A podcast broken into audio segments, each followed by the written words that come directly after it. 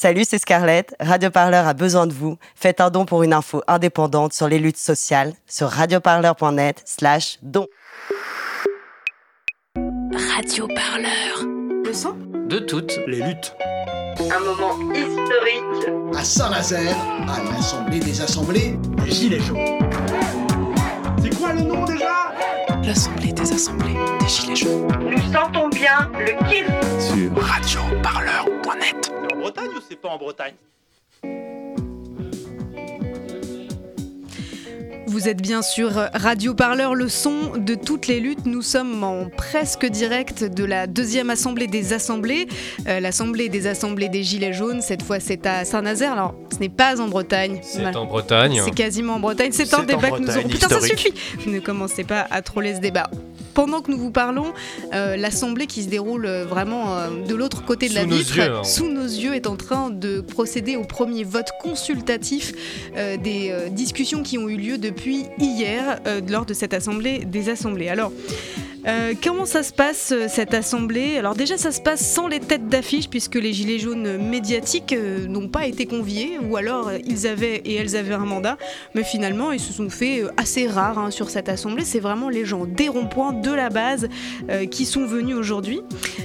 Concrètement donc vendredi, donc hier et samedi aujourd'hui, les délégations discutent autour de plusieurs questions. Il y a l'écologie, il y a la répression, les actions concrètes, etc. thèmes abordés. Ensuite, retour en assemblée plénière où les délégués votent, euh, d'abord de manière consultative et puis ensuite de manière plus euh, sérieuse. Ce sera demain dimanche. Donc ça va être un petit peu euh, coton, hein, puisqu'il y a 300 délégations qui se sont inscrites. Ça fait donc 800 personnes euh, à la Maison du Peuple de Saint-Nazaire, où l'organisation euh, nous fait l'amitié hein, de nous héberger pour ces, émissions. Voilà, donc le but de cette opération, c'est de construire vraiment un collectif de gilets jaunes. Chaque délégué reviendra hein, sur son rond-point, sur son assemblée, son groupe d'action, sa cabane, selon son mode d'organisation avec des propositions communes qui auront été faites et votées aujourd'hui et demain. Euh, bon, voilà, les propositions, on se doute bien qu'il ne s'agit pas du retour des raviolis euh, à la cantine, hein, il s'agit surtout de justice sociale, fiscale et environnementale. Donc ces délégués, qui sont-ils? Quels sont leurs réseaux? Nous allons leur donner la parole pendant plus d'une heure autour de ce plateau. Euh, D'abord, on va... Bon, on va se détendre un petit peu, puisque on a eu l'occasion de promener un peu les micros et de nous renseigner un petit peu sur ce, cet événement. Voilà, on va vous donner un peu notre vision de, de cette assemblée, euh, des assemblées, dans un instant. Radio Parleur. Le son De toutes les luttes. Un moment historique. À Saint-Nazaire, à l'Assemblée des Assemblées, Les gilets jaunes. c'est quoi le nom déjà? L'Assemblée des Assemblées des Gilets jaunes.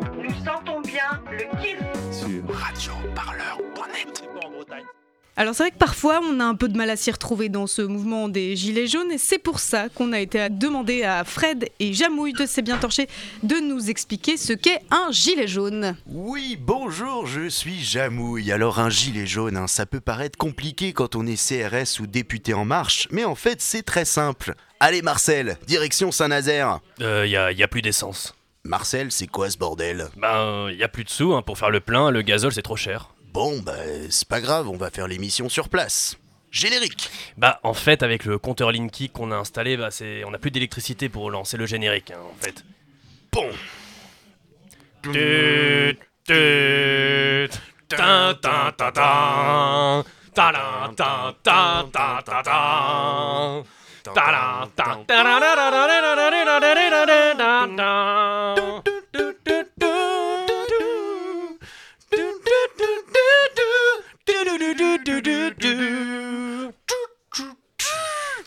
'Et oui, Jamouille, je me trouve actuellement à Saint-Nazaire, à l'Assemblée des Assemblées des Gilets jaunes. Tu sais, ce sont ces antisémites dopés à la 8-6 qui n'aiment pas les gens qui réussissent et qui brûlent de modestes brasseries sur les Champs-Élysées. Oh là là, je t'arrête tout de suite Fred, je crois que tu racontes un petit peu des fake news.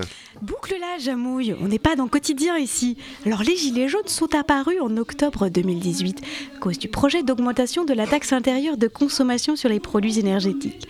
Leur signe de ralliement, c'était le gilet jaune, rendu obligatoire dans les voitures par Nicolas Sarkozy. Progressivement, leurs revendications se sont élargies à la justice fiscale, aux inégalités économiques et enfin au système politique, jugé corrompu et peu démocratique. À partir du 17 novembre, ils foutent le spell sur les ronds-points et en décembre, c'est le feu sur les Champs-Élysées et dans quelques ministères. Mais alors la petite voix, tu veux dire que les gilets jaunes, c'est pas des fachos en bagnole qui refusent l'écologie? Mais non, Fred, pas du tout. T'es pas un peu con des fois? Exactement, Fred est un peu con. Les Gilets jaunes sont l'agrégation de multiples secteurs de la société française, en particulier les classes populaires et les classes moyennes paupérisées depuis la crise économique de 2008. Ils représentent une mosaïque d'opinions politiques, de morceaux de vie, d'identité Oh là là, euh, ça doit être un sacré bordel cette histoire-là. Oui et non, ils auraient pu choisir d'avoir une organisation verticale traditionnelle avec un chef et une base qui suit. Sauf que les Gilets jaunes ont choisi l'horizontalité, le débat permanent, l'absence de leader. Alors forcément, ça prend plus de temps, mais leurs décisions s'inscrivent aussi plus dans la durée et sont plus solides. Mais dis-moi Jamouille, tu serais pas un peu partisan des gilets jaunes toi? On dirait que tu n'as pas l'objectivité de BFM qui condamne les violences. Peut-être, mais en attendant, moi je chie pas dans mon froc à chaque fois que je vois passer des Gilets jaunes dans la rue un samedi. Mais Jamouille, il casse des vitrines de banque et moi j'ai mon PEL à l'agence de la BNP des Champs-Élysées. Mais arrête de faire ta couille molle et rejoins la lutte, camarade Avec Marcel, on en a marre du système Ouais, moi j'en ai marre de ces camions qui consomment 30 litres au 100. L'émission a un bilan carbone dégueulasse. Ok Jamouille, j'ai trouvé de l'huile de colza, on peut faire du biocarburant et on se lance dans la permaculture autogérée décoloniale anti-patriarcale en Ariège. Ça va nous changer. Et alors là, je mets un litre d'huile de colza dans mon petit schéma dans mon camion, je rajoute une canette de 8,6 et je mets enfin une goutte de sang de CRS dans le camtar. Et ça roule. Chauffe Marcel. Mais, et au fait Jamouille, tu me ferais pas un schéma pour savoir si Saint-Nazaire c'est en Bretagne ou pas Commence pas avec tes, débuts, des- tes débats putain d'antisémites Merci beaucoup à tous les deux. Nous allons pouvoir Merci, revenir Fred au et sérieux. Jamouille. Merci Fred et Jamouille pour On cette vision appris hein. extrêmement délicate euh, des gilets jaunes. Finalement, euh, voilà, vous êtes, euh, vous avez fait le tour de toutes les tendances. C'est vraiment. Mais je pense qu'on peut terminer l'émission maintenant, euh, voilà, on a Oui, c'est bon, vraiment bah, bien résumé. euh. Terminé. Radio Parleur, le son de toutes les luttes. Je vais demander à Guillaume de céder sa place à l'un de nos premiers euh, invités pour cette euh, libre antenne. Prenez le temps de faire les chaises musicales. Voilà, Alors, on dit libre antenne, mais on n'est pas chez Diffoul non plus, hein, c'est-à-dire que euh, le Oui, but non, c'est non, pas des questions bon, sexuelles, euh. mais plus euh, les gilets jaunes, quoi. Bah écoute, après c'est comme du le sang, enfin je veux dire, il n'y a pas de tabou, Pas de tabou. euh, sur Radio Parleur. Alors, on va commencer dans l'ordre. Euh, on va commencer par euh, Kylian, qui était le premier à venir s'installer. Euh, Kylian, euh, qui arbore à la fois une magnifique casquette et un badge, c'est- enfin, brassard sécurité. Euh, Kylian, bonjour à toi. Merci beaucoup d'être là euh, avec nous. Est-ce que tu peux te présenter, nous dire un peu qui tu es et pourquoi tu es là euh, à l'Assemblée des Assemblées à Saint-Nazaire aujourd'hui Qui je suis bah, Je m'appelle Kylian. Euh, Tu viens d'où 18 ans. Je viens de Saint-Nazaire. Euh, j'ai fait en partie l'organisation de la sécurité. euh, tous, euh, pendant trois semaines, on a été. euh, C'était le rush pour euh, organiser toute la sécurité, trouver les gens qu'il fallait pour euh, faire une sécurité de nuit et de jour. La nuit, on est, à- on est vraiment euh, très chaud au niveau en termes de gens, mais ça se gère. Et puis bah, euh, que je fais à la- à l'Assemblée des Assemblées, euh, bah, c'est simple, j'ai commencé le mouvement dès le 17 novembre, euh, parce que j'en avais marre, j'en avais marre vraiment, ça, enfin, moi je suis pas quelqu'un qui aime la politique ni rien, et du coup je suis venu, j'ai trouvé ma place, après on est venu ici le 24 novembre, on a ouvert le- la- la Maison du Peuple à Saint-Nazaire. Ouais, qui est dans une ancienne, un ancien pôle emploi, c'est ça? Ancien Pôle emploi et ancienne sous-préfecture, euh, parce que ça avait, ils avaient des travaux dans leur euh, sous-préfecture, du coup ils étaient venus s'installer là. Et donc du coup bah, euh, on, a, on a su que ce lieu était libre et elle était emblématique, vu qu'il y a eu l'ancienne sous-préfecture et tout ça, on a voulu marquer le coup et puis bah, c'est à ce moment-là où on est venu ici le 24 novembre en manif, ouvrir les portes du bâtiment. Et du coup, vous êtes, euh, vous êtes resté depuis. Oui, nous sommes restés. Il y a eu une procédure judiciaire qui s'est faite. Euh, il y a eu trois personnes qui se sont désignés en tant que personnes qui. euh, bah, ils ont mis les noms sur le papier en trêve, en trêve hivernale. Et euh, bah, la procédure judiciaire en fait a été annulée parce que le promoteur nous a accordé de rester jusqu'au 23 avril. Après le 23 avril, bon bah il a, on Il se fera faudra expulser, partir, quoi. voilà, c'est Ouais. ça. Et il vous Euh, a laissé un répit jusqu'au 23 avril. C'est ça, on lui a, enfin, on a négocié avec lui pour avoir un, Mm. un répit jusqu'au 23 avril. C'est dû à quoi? C'est dû à sa bonté euh, Parce qu'il aime les gilets jaunes ou euh, Euh, je ne sais pas du tout, mais euh, je pense que vu que ça se passait bien, on a, enfin, il n'y avait pas vraiment. euh, à. Saint-Nazaire, ça a vraiment été très cool, mis à part une manif euh, le 5 janvier où c'est parti en, en live parce qu'on en avait marre de la répression. Il y a euh, une on tentative de blocage du pont de Saint-Nazaire. Voilà, c'est ça. Et, en fait, ça s'est très mal passé. On a voulu, en fait, on n'a pas voulu bloquer le pont de Saint-Nazaire. On a juste voulu passer, en fait, euh, marcher, faire une marche euh, sur le pont de Saint-Nazaire, sur le trottoir. Et en fait, le pont a été bloqué par, par les CRS. Ils ont eu peur qu'on passe sur le pont, alors que tout- pas du tout. Et euh, de là, en fait, euh, on en a eu marre parce qu'on avait notre euh, poteau Philippe qui s'était fait tirer un flashball dans la rate, donc il a eu une fracture de la rate, hémorragie interne, il a dû se faire hospitaliser. Et Adrien qui avait pris un flashball dans la tête, qui a fait 5 jours de coma, je crois. Et, 5 jours de euh, coma, c'est beaucoup. un jeune homme qui a été, euh, qui a été gravement Et là, touché, qui a euh, été d'ailleurs matraqué au sol, Voilà, alors même matraqué au était sol, blessé. alors qu'il est qui, s- qui pissait le sang de la tête. J'ai euh, ouais, Aurélien qui, s'est, qui, a, bah, qui a pris des coups, il s'est jeté sur Adrien pour le protéger, il a pris des coups aussi de matraque. Et euh, du coup, bah, euh, depuis, ma- depuis maintenant, euh, cet accident, bah, il fait des crises d'épilepsie un peu euh, quand il y a trop de monde et tout ça. Et donc de graves séquelles. donc Voilà, ça- ça. On s'en en sort pas indemne, quoi. Il a vraiment été euh, euh, très, Bah, il très a- touché. bah, et puis il était jeune en plus, c'était un, jeune homme d'une vingtaine d'années. Euh, je crois qu'il a 24 ans, ouais. À cet âge, on peut se remettre peu à peu de ses blessures plus facilement qu'à un certain âge, mais Oui. ça reste quand même très traumatisant.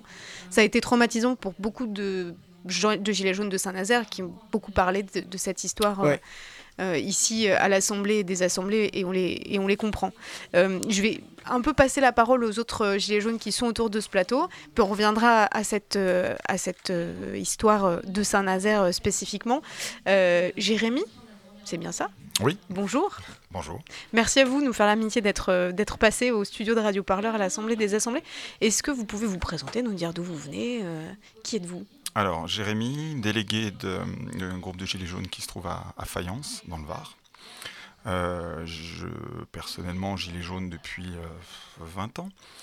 Euh, Déjà Vous étiez donc précurseur type, euh, Non, non, non, je suis précurseur de rien du tout, mais dans l'esprit. Euh, J'appelle de mes voeux ce genre de manifestation depuis, depuis, depuis une vingtaine d'années.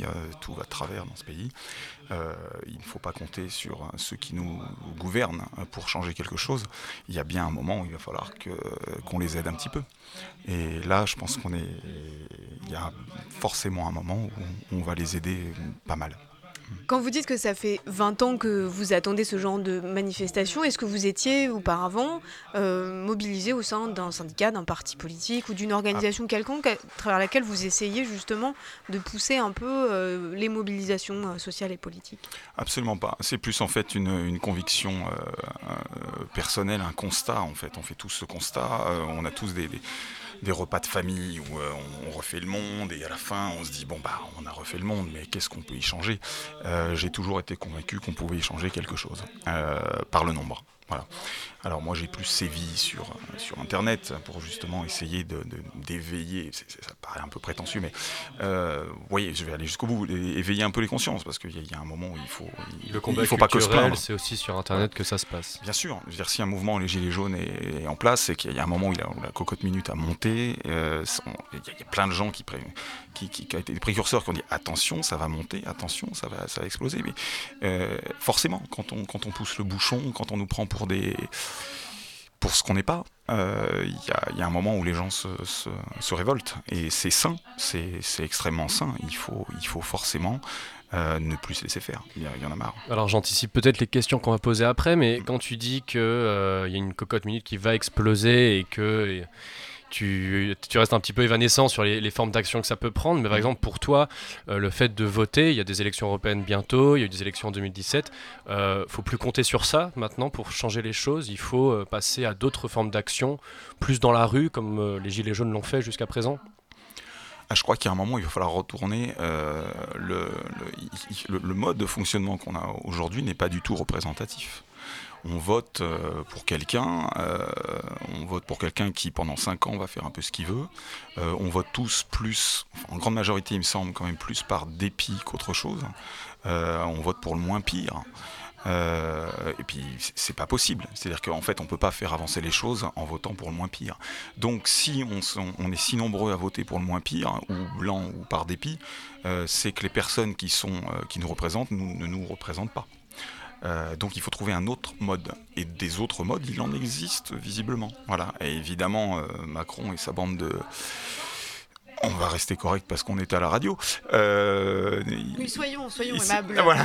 Plus aimables. Son gouvernement. que- voilà. son, son- son- son gouvernement euh, ne vont pas lâcher. C'est-à-dire qu'évidemment, un, un RIC ou ce genre de choses, c'est leur, c'est comme s'ils se tiraient une balle dans la tête. Et ce sont des gens qui sont en place, qui sont bien en place, euh, qui ont été élus euh, pour euh, euh, remplir une mission euh, très précise, euh, qu'ils sont en train de bien remplir, parce qu'on on se rapproche des élections européennes. Et, euh, et, ben, il ne faut plus l'accepter. Et c'est pas les partis qui vont changer quelque chose, que ce soit l'extrême droite, l'extrême gauche, euh, les, euh, bon là ça reste très personnel. hein, on est quand même pas loin du tous pourri. Alors, j'aimerais entendre euh, Sophie qui nous a rejoint. Vous allez devoir vous partager le, le micro avec, euh, avec, euh, avec Kylian. Euh, Rapprochez-vous un, un petit peu. Tirez pas trop sur le fil quand même, parce que sinon on va avoir des problèmes. Voilà. Donc Sophie, vous venez de Luçon, c'est bien ça? Oui, c'est ça. Bonjour à vous, merci à vous d'être d'être autour de ce plateau. Alors, est-ce que vous pouvez déjà commencer par nous dire où est Luçon? Luçon, c'est une petite ville de Sud-Vendée. Ah, je reconnais. Quel mépris parisien, Violette, quand même, de ne pas tout, connaître. C'est une, ces- c'est une curiosité géographique. Mais vous allez relever l'accent, je pense. Oui, j'allais dire, vous Oui, avez parce un que accent c'est pas un accent vendéen. Non, Non. c'est pas du tout un accent vendéen. Je suis vendéenne que depuis trois ans. Je viens de la région marseillaise. Je suis marseillaise à l'origine. Je me suis installée en Vendée il y a trois ans. Mhm. Voilà. Et alors, vous êtes venu en tant que délégué, vous avez le badge vert des délégués. Oui. Euh, vous avez aussi un badge Oui Auric et un autre avec un gilet jaune, mais je ne pas mes lunettes, alors je ne vois pas bien. C'est le, c'est le badge euh, qu'on a fait faire dans notre, euh, dans notre délégation. Alors, qu'est-ce que vous êtes venu porter aujourd'hui, Sophie, comme euh, proposition? Parce que les délégations sont arrivées souvent avec des propositions déjà un petit peu élaborées. Vous y avez réfléchi certainement. Euh, voilà. Qu'est-ce que vous aviez dans vos, dans vos sacoches en arrivant aujourd'hui? Alors, premièrement, euh, nous avions ben, à proposer un mode de fonctionnement vendéen, on va dire, euh, notamment pour les européennes, dont vous venez de parler tout à l'heure. Euh, on a mis en place des tracts vérité sur les ronds-points, en fait, qu'on distribue aux gens. Euh, Alors, qu'est-ce qu'un tract vérité? Alors, un tract de vérité, on choisit un sujet, Ouais. notamment là, les européennes, notamment ben, le fonctionnement euh, de la communauté européenne, euh, les traités ou les GOP. On en fait une petite synthèse rigolote avec des petits dessins, des petites représentations qu'on distribue aux gens pour les informer, pour les initier à ce qu'est vraiment l'Union européenne, le fonctionnement. euh, exact. Là, c'est sur le sujet des européennes, mais on a fait ça sur d'autres sujets. Parce que pour nous, on part du principe que on est dans un pays de liberté normalement. Euh, chacun a droit à voter ou ne pas voter, voter ce qu'il souhaite, mais voter en conscience de ce qui se passe et de ce qui est dans la réalité. Donc on a pris le parti avec notre délégation Sud-Vendée de voter ça pour mettre ça en place au niveau de notre rond-point. Alors, quand vous dites informer sur le- les européennes, ça veut dire informer aussi sur les enjeux des européennes, j'imagine Exactement. C'est quoi pour vous justement les enjeux de ces européennes-là? On est en plein embrouillamini sur le Brexit, là, il y, a- il y a quand même un contexte hyper fort. Euh, pour vous, c'est quoi l'enjeu de ces européennes là aujourd'hui? Alors pour moi personnellement, il n'y a pas d'enjeu. Ah, pas du tout. Voilà, D'accord. pour moi les dés sont pipés. Euh, il ressortira euh, ce qu'on ne veut pas qu'il ressorte. Après, euh, c'est mon avis personnel. Au niveau de la délégation, on nous a demandé euh, de, enfin, de proposer un vote, hein, de leur donner une idée de ce qu'ils devaient voter, de ce qu'ils ne veulent pas voter. Et, euh, on s'est placé dans la position où, pareil, on ne leur a pas donné d'ordre de vote. On leur a dit, voilà, on vous informe, on vous apporte tout, et à vous de décider les enjeux que vous pensez être ceux de- des européennes et voter en conséquence. Ça veut dire euh, que vous, pensez que voter à ce moment-là de ces européennes-là, ça ne sert à rien? Aux Alors personnellement, pour les européennes, ça sert à rien, mais pour moi, personnellement, voter ne sert plus à rien dans ce système-là. Voilà, c'est ça. que ce soit à la présidentielle, même aux élections euh, locales qui, sont, euh, qui servent à élire les maires, euh, les élus, qui sont vraiment les élus de proximité, hein, qui peuvent appliquer euh, certaines, euh, certaines politiques locales? Politique locale, oui, mais euh, tout dépend le- les personnes qu'on a en face de soi. C'est toujours pareil. hein. Enfin, après, euh, en fonction des municipalités, ça peut être faisable, ça peut être mis en place, ça peut être discuté. Notamment nous à Luçon, on a une munici- municipalité qui est très ouverte, mais je sais très bien que dans notre municipalité, ce n'est pas possible. Et donc, euh, on ne peut pas faire un programme universel pour toute la France, pour toute la Vendée. Enfin, pour moi, c'est pas possible. Il faut renverser. J'utilise le mot renverser, je vais peut-être me faire taper sur les doigts, mais pour moi, le ici, système, ici, voilà, euh, pour moi, le, le système n'est plus fonctionnel. Il a prouvé ses limites et euh, il faut le repenser. Ce qu'on fait un travail de réflexion sur le- notre groupe vendéen, on le repense, on essaie de le repenser à l'horizontalité pour qu'on puisse avoir des propositions concrètes à faire euh, sur une horizontalité réelle. Mais alors, sur euh, vos propositions, par exemple, de, de- que le système ne fonctionne plus actuellement, que les institutions politiques, j'imagine, ne fonctionnent plus, euh, il y a aussi des partis politiques, des mouvements politiques qui proposent aussi, par exemple, une sixième république. Euh, je pense, par exemple, à la France Insoumise qui propose aussi des référendums d'initiative citoyenne.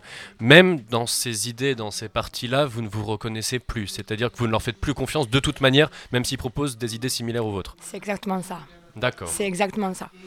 Les enjeux, euh, à, enfin, à leur niveau, leurs enjeux, on ne peut pas les, croire désintéressés. Et je crois qu'à force de croire que rien n'est désintéressé, on n'a plus confiance en rien. Et on n'a plus confiance qu'en fait qu'en nous-mêmes. Alors, Kylian, euh, qui est, tu es la jeunesse autour de cette euh, table, qu'est-ce que toi tu penses de cette question-là, du vote Voter pour les élections présidentielles, européennes, municipales, locales. Est-ce, que, est-ce que toi tu votes déjà? Est-ce que ça te, ou ça te pose problème aujourd'hui de, de voter Euh, moi, euh, je rejoins son point. Je, ne, je n'ai vraiment pas envie de voter. Enfin, euh, Politiquement, comment ça se passe pour toi Euh, Euh, Tu disais je- le vote, non, ça, moi, ça je te pas- passionne pas. Moi, j'aime pas, j'aime pas du tout la politique, donc euh, je ne voterai pas et euh, je ne veux pas voter. Ou alors, si je vote, c'est vote blanc. Euh, tout à l'heure, tu as dit euh, que tu en avais marre euh, de beaucoup de choses, mais tu n'as pas précisé qu'est-ce qui euh, te dégoûtait, entre guillemets. Euh, donc, toi, ce- donc c'est plutôt la justice fiscale. C'est ça. Et puis la répression. La répression de la part de la police, enfin C'est des ça. forces de l'ordre. Oui. Euh, c'est- C'est-à-dire qu'il y a une trop, qu'il y a une répression euh, aveugle euh, envers les gilets jaunes? Euh, bah moi en fait c'est- si vous voulez j'ai vécu dans une cité et avant euh, bah la répression était Saint-Nazaire. non dans le 41 dans le Loir-et-Cher Dans le parce que je Loir-et-Cher. suis originaire du Loir-et-Cher D'accord. et la répression là-bas était vraiment ouf on va dire Eh ben, c'est comme pour les gilets jaunes hein. il y a eu euh, un flashball tiré dans l'œil il y a eu un œil de crevé euh, bah, dans les cités là-bas c'était un peu chaud et puis bah il y a eu une révolte un peu et euh, en gros c'est ça qui m'a fait je me suis dit plus enfin moi je veux pas être d'un parti politique ou quoi.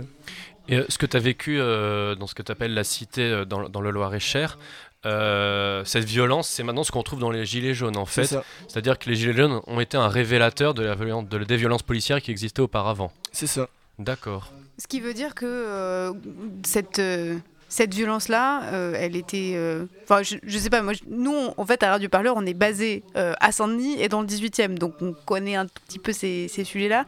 Et c'est. Le 18e arrondissement, c'est Barbès, la Goutte d'Or pour les gens qui ne connaissent pas vraiment Paris. C'est des quartiers populaires dans lesquels effectivement il y a des, des grosses, des gros sujets de, de violences policières. Euh, il y a eu d'ailleurs à Paris une marche pour Adama Traoré qui se passait en même temps qu'un samedi gilet jaune. Est-ce que par exemple ce genre d'événement, euh, pour toi, il faudrait que ça converge euh, les questions de violences policières dans les quartiers populaires euh, autour de l'histoire d'Adama Traoré, mais de tous les jeunes hommes que défend Assa Traoré dont elle dit qu'on leur refuse le droit à l'existence, et les samedis gilets jaunes, comme, comme il se passe depuis le 17 novembre. On est bientôt à l'acte 30. 22. On est bientôt à l'acte 22, mais bon, voilà, ça va continuer. Donc euh, bientôt l'acte 30, bientôt l'acte 40. On ne sait pas encore combien de temps ça va durer, mais ce qu'à un moment donné, il faudrait que ces, ces mobilisations-là, elles convergent un peu. Bah ouais, je suis d'accord avec ça, mais d'un côté non, parce qu'en fait, euh, ce qui se passe, c'est que les jeunes de cité vont être ciblés, et euh, vu qu'ils sont connus par leur passé, et leur casier judiciaire et tout ça, ils vont être ciblés en premier, c'est les premiers qui vont, être qui vont être réprimandés, même avant les manifs, il y a des contrôles, avant les manifs, on se fait contrôler, fouiller, ils nous enlèvent tous les masques, et c'est ça le problème, c'est que avant les manifs, ils prennent les identités, ils vérifient si on a un casier, et si on a un casier, bah, ils nous laissent pas passer. Donc ils sont plus vulnérables en fait. C'est ça, donc ils sont plus vulnérables. Après, j'imagine que tous les jeunes de cité n'ont pas peut-être pas forcément un casier euh, Oui, non. ou euh, Mm. sont connus de services de police, mais en tout cas, ils seront euh, plus vulnérables et directement identifiés comme, euh, comme, euh, comme tels. Comme euh, fauteur de... bah, désormais, le gilet jaune est perçu comme un trouble à l'ordre public ou un signe Oui. de volonté de trouble à l'ordre public. Ça nous a été raconté euh, par, plusieurs, euh, par plusieurs personnes. Euh, je vais redonner la parole à Jérémy et puis ensuite on va faire un petit, un petit tour de, de parole avant d'accueillir des, nouveaux, des nouvelles personnes qui souhaitent s'exprimer dans cette libre antenne. Jérémy, donc vous, vous êtes venu défendre quoi comme idée aujourd'hui en tant que délégué? Parce que vous aussi, vous avez le badge vert. Oui.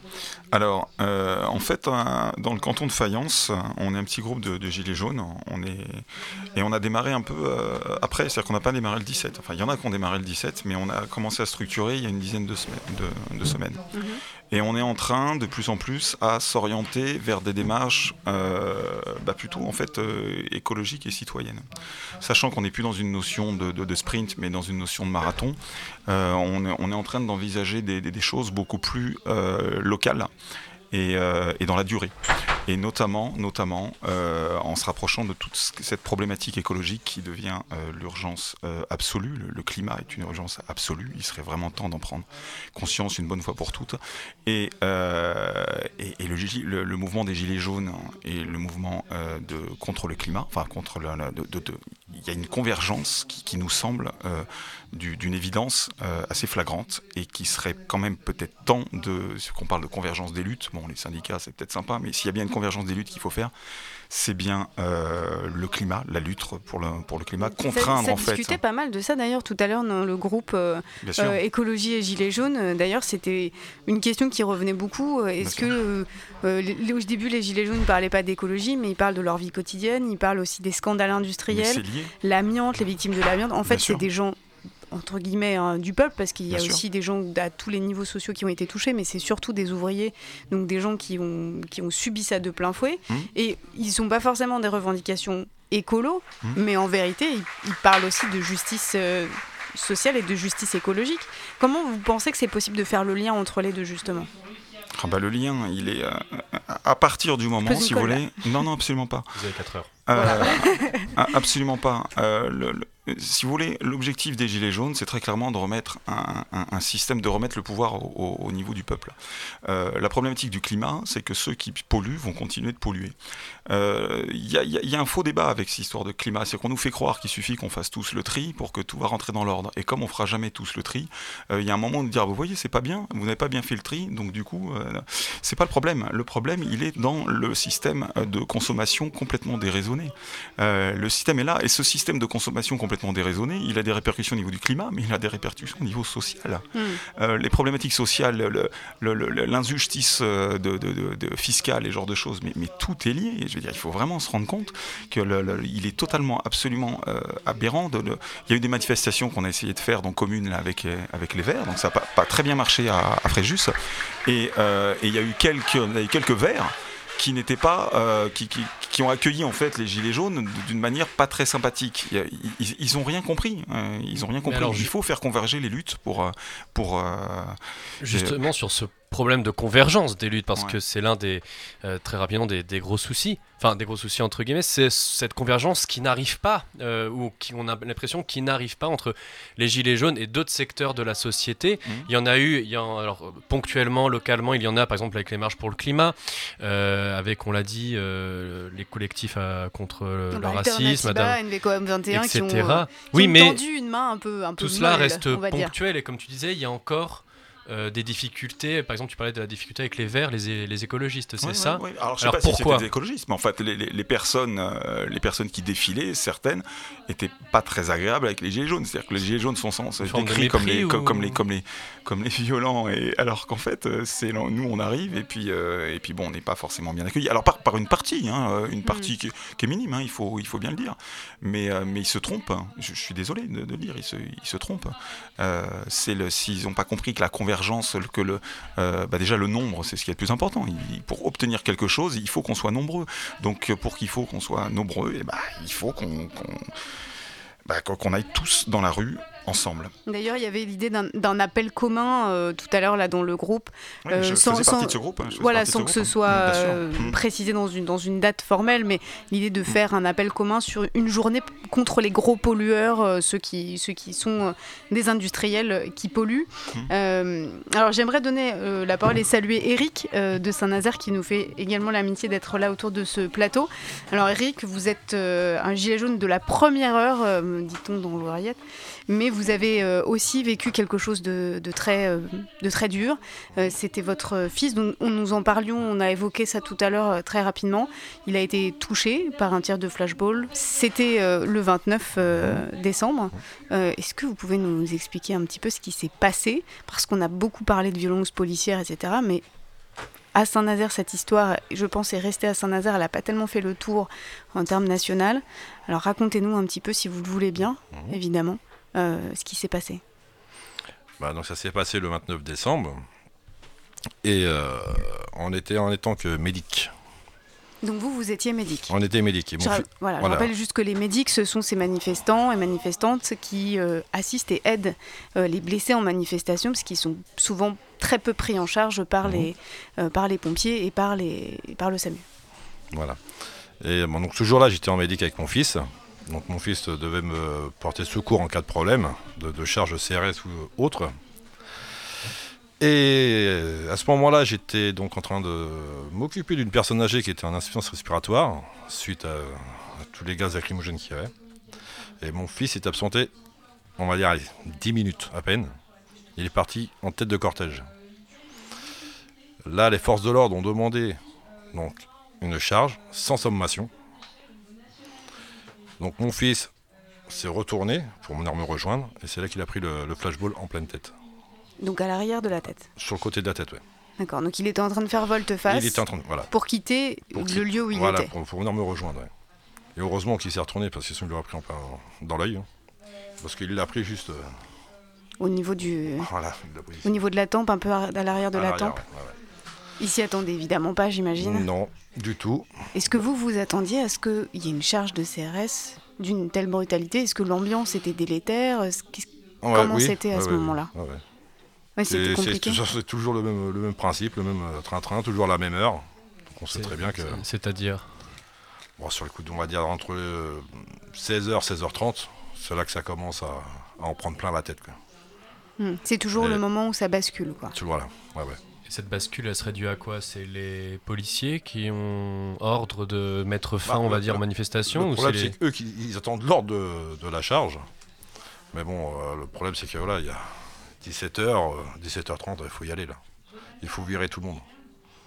Voilà. Ça s'était déjà produit à Saint-Nazaire, euh, ce genre de Ah non, choses? c'était à Nantes. Ça, c'était à Nantes. Ouais, c'était à Nantes. ouais. Non, non, Saint-Nazaire, c'est très très calme. Oui, parce qu'on nous a dit Ouais, Saint-Nazaire, c'est bien, Saint-Nazaire, ça se passe toujours bien. Ça se passe toujours bien. Il y a... Mis à part le 5 janvier, on nous a dit ça aussi. Ouais, le 5 janvier, c'était l'appel euh, régional, donc là, ça a dégénéré un Donc ça a peu. convergé aussi vers Saint-Nazaire, c'est pour ça Ouais, que ça a été un peu plus. ouais. euh, Là, par contre, il y avait le feu là. Bon, et comment est-ce qu'il va aujourd'hui Est-ce qu'il va mieux? Est-ce qu'il se remet de ses, de ses blessures? On va dire qu'il va mieux physiquement, oui, mais moralement, euh, non, pas du tout, non. Non, non, il est toujours en plein, plein d'examens. Il y a toujours des douleurs euh, atroces au niveau de, de l'œil, de la tête, de, de la jambe. On a beau faire de IRM, scanner, il va y a rien. Ils savent pas d'où ça vient. Non, maintenant on a rendez-vous avec un neurologue, Mhm. fin mai par an. Et le choc euh, psychologique, est-ce qu'il l'a encaissé? Est-ce qu'il il le surmonte? Parce que souvent, c'est ce qui est très difficile quand on est blessé. C'est de surmonter le choc, le trauma, le traumatisme psychologique. euh, Non, c'est toujours présent. c'est toujours présent pour lui. C'est ce que ça fait là un, un mois et demi, deux mois, deux mois? Euh, ouais, de plus de deux mois, ouais. Et euh, est-ce que vous envisagez de, de porter plainte ou Peut-être que vous avez déjà porté C'est- c'est plainte fait, contre ouais, la police, ouais, oui. c'est fait, ouais. Et où est-ce que ça en est euh, l'instruction du dossier? Bah, malheureusement, c'est un gilet jaune qui a été touché, donc ça va mettre des années. Voilà, ça aurait été, ça aurait été le contraire, ça aurait mis une semaine, comme d'habitude. Donc là, on attend.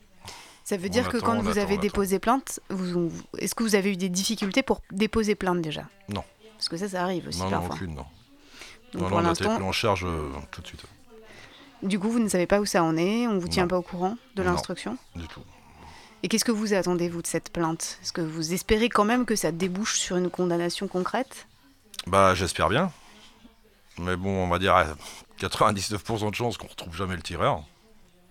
Il y a eu des vidéos ou J'ai tout des photos J'ai des vidéos, pour identifier des- le policier Voilà, ou- moi j'ai tout ce qu'il faut, que j'ai remis à mon avocat, mais que la police n'aura pas.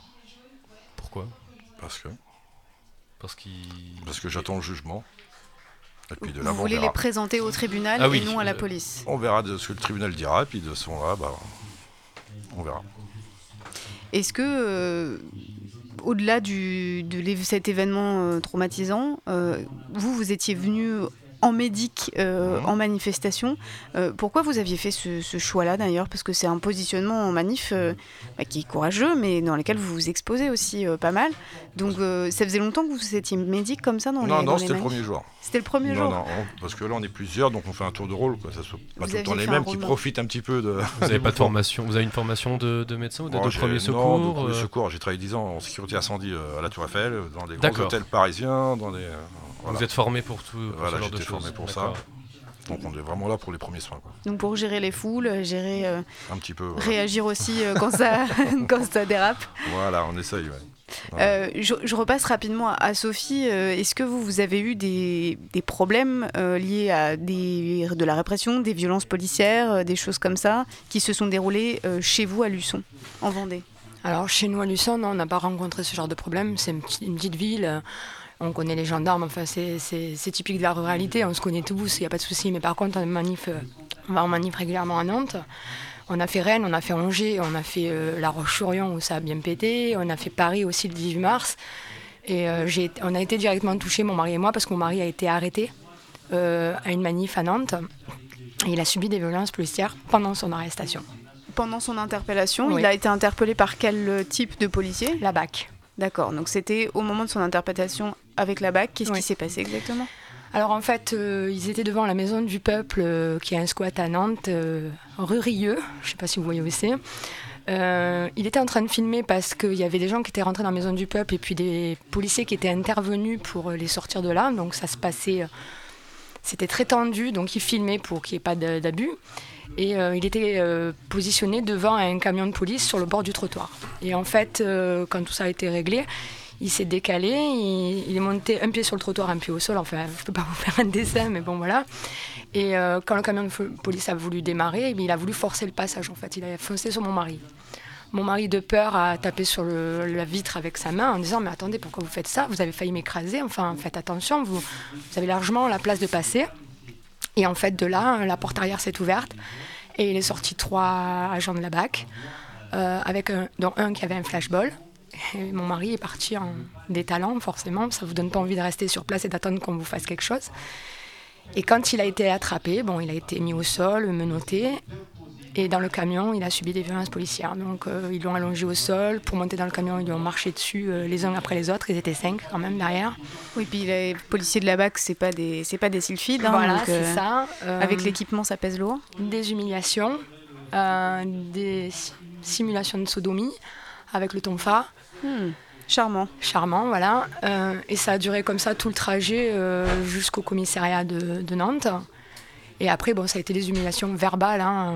On, on connaît tous euh, ce qu'ils nous disent. hein. C'est la gauchiste, vous nous faites euh, chier. euh. Alors, mon mari est barbu parce que c'est la grande mode chez, chez les hommes. Chez les policiers aussi, hein, Voilà. c'est la mode. Il y a Ils beaucoup de policiers qui arborent la barbe maintenant, il faut quand même le signaler. Ils lui ont demandé de rentrer chez lui, alors que mon mari, enfin, on a un nom À Luçon, donc, bien sûr. On a un nom plus que français, hein. donc euh, c'était un peu étonnant aussi. Enfin bref, il y a eu euh, comme ça pendant 24 heures euh, de l'intimidation, des humiliations.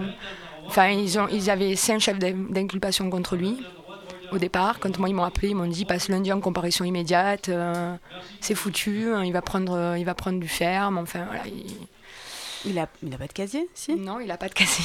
Bon, Après, ça s'est vu dans les comparations immédiates des condamnations à la prison ferme, alors que les personnes avaient un casier vierge, ce qui normalement est pas censé être le cas. Mais bon, voilà. Et C'est très particulier comme il a euh, été jugé en comparution immédiate Pas du tout. Pas du tout, non. C'était du bluff. C'était du bluff, complètement. Alors au départ, il accusé de participation à une manifestation illégale en vue de dégradation, dégradation de véhicules euh, de police, alors qu'il a juste tapé du plat de la main, il n'y avait aucun problème, et acte de rébellion parce qu'il est parti en courant, donc pour eux, il ne s'est pas laissé interpeller, donc c'était un acte de rébellion. Et donc, euh, suite à tout ça, euh, ils ont fini par garder euh, qu'une- qu'un chef d'inculpation, c'est l'acte de rébellion. Parce que de toute manière, ils avaient preuve de rien d'autre. hein. Donc, euh, Et comment il est ressorti de, de là, lui? Il a, il a Alors, mon mari vient vécu du- ça comment? Parce que c'est hyper traumatisant aussi. mon mari vient du 93, Donnay-sous-Bois-Sevran. D'accord, donc euh, la répression policière, il connaît bien. Il je pense. connaît, exactement. euh, mais il m'a quand même dit, quand même, avec tout ce qu'il avait vu et vécu dans le 9-3, euh, il le vivait complètement différemment parce que euh, là, il s'est vraiment senti euh, traité euh, pas à la hauteur de ce qui s'était passé. Quoi. Enfin, c'était disproportionné, la réaction de la police, la manière dont il a été interpellé. Il a vraiment super mal vécu. ouais. Il s'y le- attendait pas en plus. Ah, pas du tout. Le, le mode d'action que vous décrivez, ça fait un petit peu vendetta, enfin, de, la, de la part des flics euh, qui essayent de, de se venger d'une certaine manière sur, euh, sur un type euh, voilà, qui était là au Ben, mauvais endroit au mauvais moment. quoi. Exactement. Et puis c'était fin de manif, c'était 17h30. Mon mari attendait son covoitureur. Enfin, il y avait, ils étaient même pas en manif. hein. Euh, La manif était en train de, était bien de l'autre côté. Donc ils étaient peut-être une vingtaine de personnes. Donc il y avait aucun danger, aucune raison qu'ils sortent avec les flashballs. Enfin, il y avait, euh, il y avait vraiment rien qui justifiait leur réaction. Quoi. Et surtout, aucun élément n'a finalement été retenu contre lui, puisqu'il n'y a pas eu de. Sauf l'acte de rébellion parce qu'il est parti en courant, qu'il s'est pas laissé arrêter. Quoi. Fuir devant la police, c'est euh, effectivement. Un acte de euh, rébellion. Un acte de rébellion, c'est. euh, voilà. C'est-. Faut le savoir. hein. Enfin, Ouais, c'est- voilà. C'est bien. Il y a, il y a quand même, c'est un délit de fuite, on pourrait qualifier aussi ça en délit de fuite, mais Eh, en fait, ils ne le font pas. Alors, point juridique. Euh, oui, c'est euh, pénalement, euh, c'est une infraction pénalement constituée que de fuir devant un policier qui vous demande de vous arrêter, mais il faut qu'il se signale comme policier et vous dise arrêtez-vous. En Ça, tout c'est le cas, il n'a pas dit arrêtez-vous, hein, parce que mon mari, quand il les a vus sortir, ils sont sortis en courant, donc ils n'ont pas parlé, ils n'ont rien dit. Ils se sont mis à lui courir après, donc mon mari, réaction, il est parti en courant. quoi. Est-ce qu'il a porté plainte pour des violences policières? Non. Parce qu'il veut pas que ça prenne plus de proportions. Exact- et- Exactement. Parce qu'on est une famille, qu'on a cinq enfants, qu'on est connu comme euh, gilet jaune actif euh, dans plein de domaines sur notre département, et qui ne veut pas que ça nous porte préjudice à nous et à- aux autres, tout simplement. Ce qui peut être euh, effectivement compréhensible et ce qui est le cas de beaucoup de personnes, euh, euh, gilets jaunes, qui dénoncent des violences policières mais ne vont pas jusqu'à la, la procédure. En tout cas, nous, on a recueilli beaucoup de témoignages à ce niveau-là. Eric. Je voulais préciser aussi, lorsque mon fils a pris le flashball en pleine tête, donc il est tombé euh, tout de suite, il était en train de convulser au moment de la charge, et en passant, il s'est fait matraquer, alors qu'il était en train de convulser, plus un coup de Rangers dans la mâchoire, alors qu'il était en train de convulser. Et donc traumatisme crânien, fracture de mâchoire, fracture de, je sais plus comment on appelle ça, de, De de l'orbite. C'est le- euh, l'os, euh, orbital. Orbital, voilà. Donc il est tout ça. Ensuite, les secours n'ont pas pu intervenir tout de suite, parce que je me suis renseigné d'après les pompiers, anonymes, que s'ils intervenaient, ils se faisaient gazer comme le reste. Donc ils sont obligés. Des que- pompiers en uniforme. euh, Voilà, ils cherchent pas. Il faut qu'ils restent derrière le cortège de CRS et qu'ils avancent en même temps pour ramasser les pompiers. Ça recoupe un certain nombre de témoignages qu'on a eu sur Voilà. d'autres blessés où les pompiers, on leur a demandé de ne pas intervenir ou d'attendre. ou, euh, Et donc des blessés comme ça qui avaient des yeux euh, abîmés ou des, ou des mains abîmées ou voire même qui avaient reçu des coups et qui étaient en, en- Donc en ils peuvent, ils difficulté. peuvent pas intervenir, sinon ils sont gazés comme tout le reste. ouais. C'est Voilà. ça. Donc c'est Le problème là. Donc il est resté 20 minutes quand même sans soin. Quoi. 20 minutes. 20 minutes avant que le pompier C'est en 20 minutes Voilà. euh, dans ce genre de situation. Et comme je vous dis, moi j'étais pas avec lui. Donc là j'ai entendu ils en ont tué un, ils en ont tué un. Je lui ai demandé comment est habillé le gars. Et quand il m'a donné la description, j'ai dit ça c'est mon gamin. Vous avez pensé à lui tout de suite. Oui, et quand je suis arrivé sur place, je fais non, c'est pas lui. Je me suis reculé et là j'ai reconnu le t-shirt. Je fais si, c'est lui. Ah, parce que vous vous aviez pas reconnu son non, visage. parce que c'est pas ça. C'est que le problème, c'est que euh, lorsque vous êtes au sol, il vous attrape par derrière et vous rabat tous vos affaires sur le devant, sur les bras, pour vous empêcher de vous débattre. Il retrousse Il effectivement les retrousse manteaux, tout, voilà. les pulls le blanc, euh, tout sur les devant bras sur les les bras, c'est pour éviter. C'est une technique de maintien de Voilà, assez c'est bien ça. connue. C'est pour ça que j'ai pas reconnu tout de suite. Le plus dur, c'était pour les rejoindre mon fils. Ils vous ont pas laissé passer. Ah, non. Ils n'ont pas voulu me laisser passer, mais je suis passé quand même. Vous avez dû En, forcer le en passage. force, mais j'y suis arrivé. Donc, et là, j'ai vu que mon fils était inconscient. Je lui ai pris la main. Je lui ai dit, c'est papa, est-ce que tu m'entends? Oui, j'ai encore, j'ai encore les boules. Et là, il me serre la main. Et là, ça. ouf. Ok, mais là, on est obligé d'attendre les pompiers. je toujours pas. Donc vous avez attendu avec lui. On a, j'ai attendu avec lui. Donc voilà. Ça a dû paraître long. C'est très très long. Énormément long. Et une fois la prise en charge, euh, les pompiers arrivés euh, Bah, ils ont, ils ont bon, pris les premiers soins, ils l'ont monté dans l'ambulance, ils sont sortis de la manifestation pour se mettre un petit peu plus loin, vers la préfecture euh, de, de Nantes. Là, ils sont redescendus pour refaire son pansement, pour voir exactement ce qu'ils avaient, parce que bon, les CRS. euh, D'ailleurs, j'ai le bandage, j'allais encore à la maison, c'est du n'importe quoi. C'est-à-dire que ça a Là. été fait à la va-vite? Voilà à l'arrache, ouais. C'est voilà. Et ensuite, donc on est arrivé donc euh, aux urgences. Là, ils ont passé un. là, il a fait partir. ils lui ont passé un, donc un scanner. Mais bon, ils ont vu les dégâts. Il fait qu'il y ait en salle d'opération. Donc de là, ils m'ont fait sortir. Ils m'ont fait revenir deux heures après pour me dire que le chirurgien est passé, mais il fallait refaire encore un scanner. Donc il est resté pendant je sais pas combien de temps. euh, Donc là, vous êtes en suspens. Ah bah, une horreur. une horreur. Ça a duré combien de temps tout ça? Bah lui, ça lui est arrivé, il était sur le coup de 17h, il est passé sur le billard sur le coup de 22h. Donc vous voyez l'abs de temps. Oui, donc ça a été très très long. C'est énorme. Il s'en est sorti Et il, est final. sorti- il est là, là, il est présent.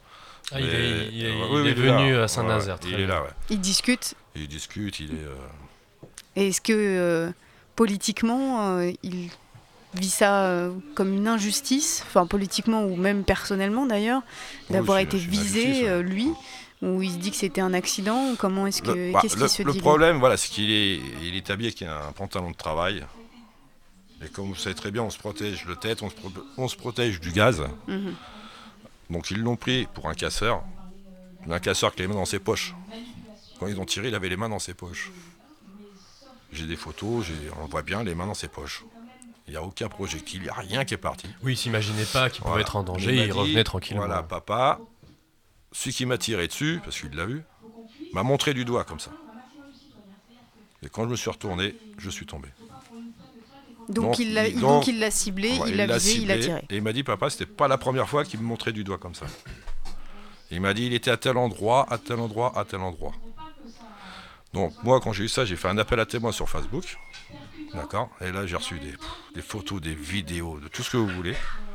Et effectivement, à tel endroit, il était là.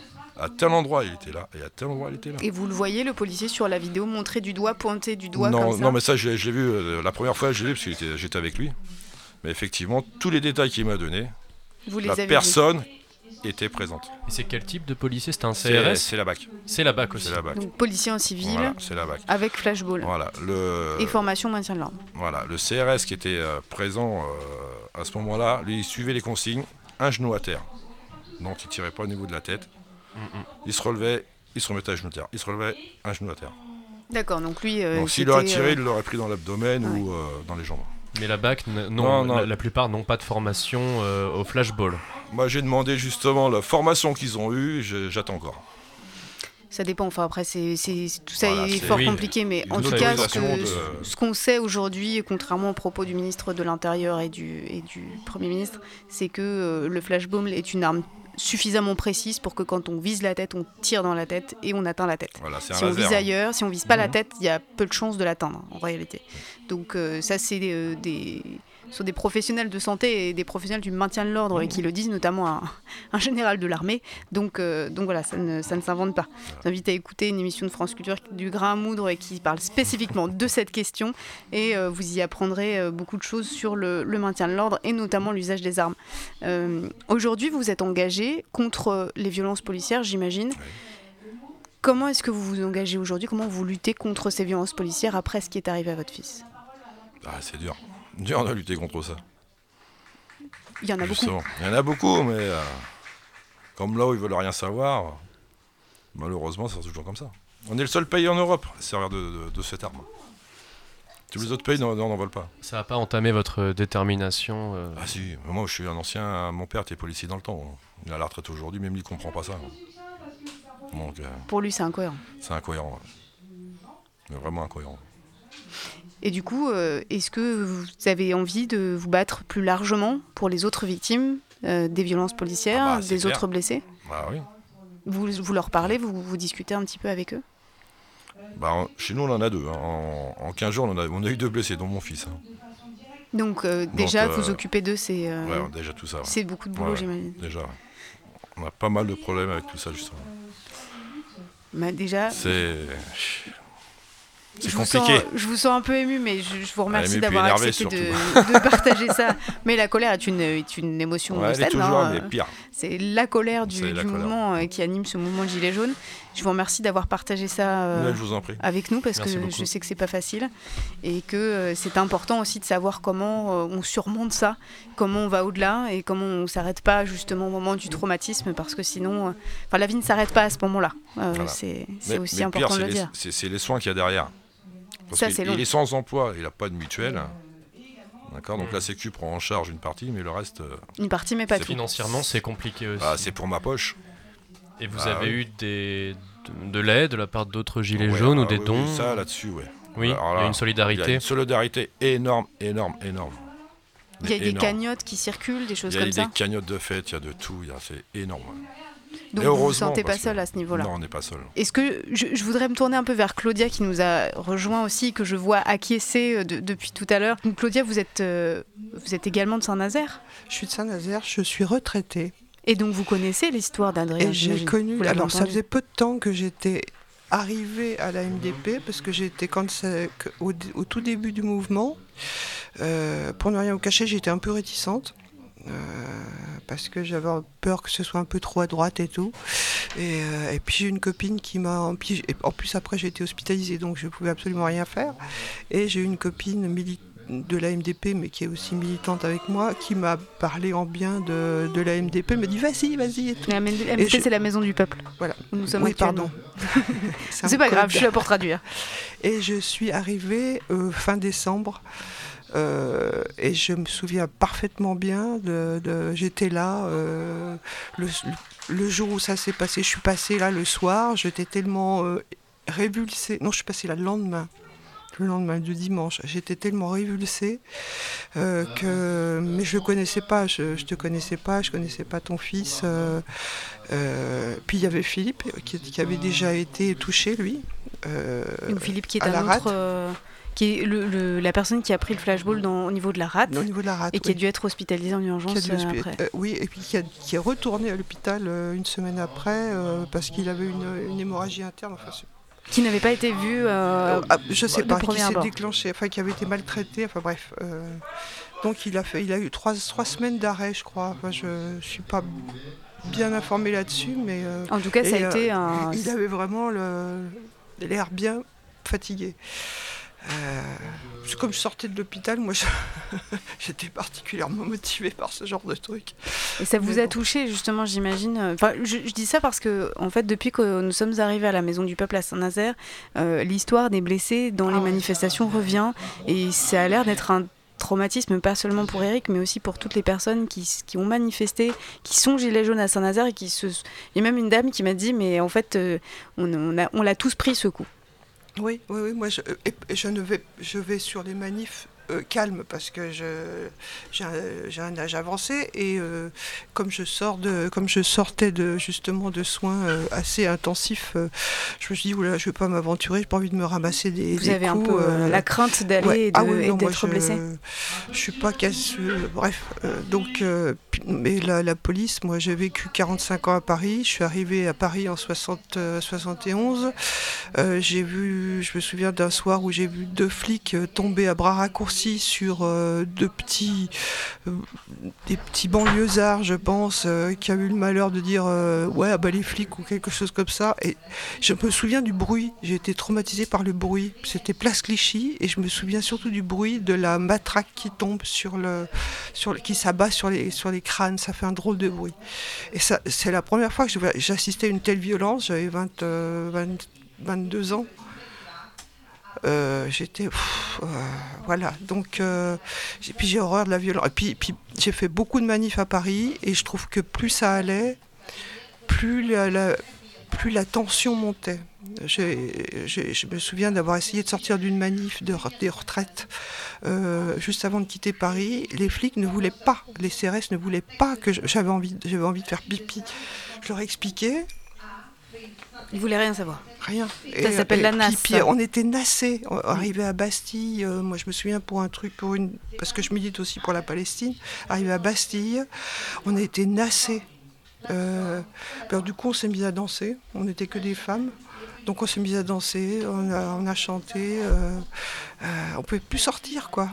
Et, et- c'est- voilà. On, s'amuse comme on peut dans ces cas-là, mais c'est effectivement extrêmement euh, Mais violent hein, d'être enfermé, d'être captif en fait. Par en, rapport plein air, certes, mais bon, de ne pas pouvoir. Ça dure plusieurs heures même parfois. Mais on n'avait pas l'habitude à ce moment-là. C'était, c'était nouveau et ça, ne- ça ne nous dérangeait pas. Mais là, maintenant, moi, j'ai vraiment si euh, je pourrais pas, je ne pourrais pas euh, me, me sentir. euh, et je sais qu'ils naissent parce que je suis ça je- un peu partout. Je sais qu'ils ils font en sorte de coincer tous les militants pour. euh, pour pouvoir euh, foncer dans l'art, quoi, en gros. Pour les épuiser et pour les fatiguer. Ouais. Donc ça reste une crainte euh, qui, est- qui s'est bien installée, mais Oui, qui vous non. empêche pas d'être gilet Non, jaune non, quand non, même. Non, non, non, puis moi, non, je trouve ce que, ce que je trouve particulièrement, moi, je trouve ça injuste, quoi. C'est, franchement immonde. C'est, euh, bon, bon, je- j'ai toujours détesté les ministres de l'Intérieur. Euh, j'en ai croisé beaucoup dans les couloirs parce que je travaillais. qu'est-ce que vous pensez de celui-là? Castaner. On en a un gratiné. non, mais j'ai mis ce matin sur, ma page Facebook, euh, je pensais que Pasqua était le pire, mais plus ça va, plus, plus ils empirent. Parce que. Parce qu'il avait notamment fait la, la police montée sur les motos Voilà. qui avait tué Avec euh, Pandro, un manifestant. Qui était si content d'avoir euh, éliminé un manifestant euh, Mhm. voilà, avec Pandro. Mais moi, je.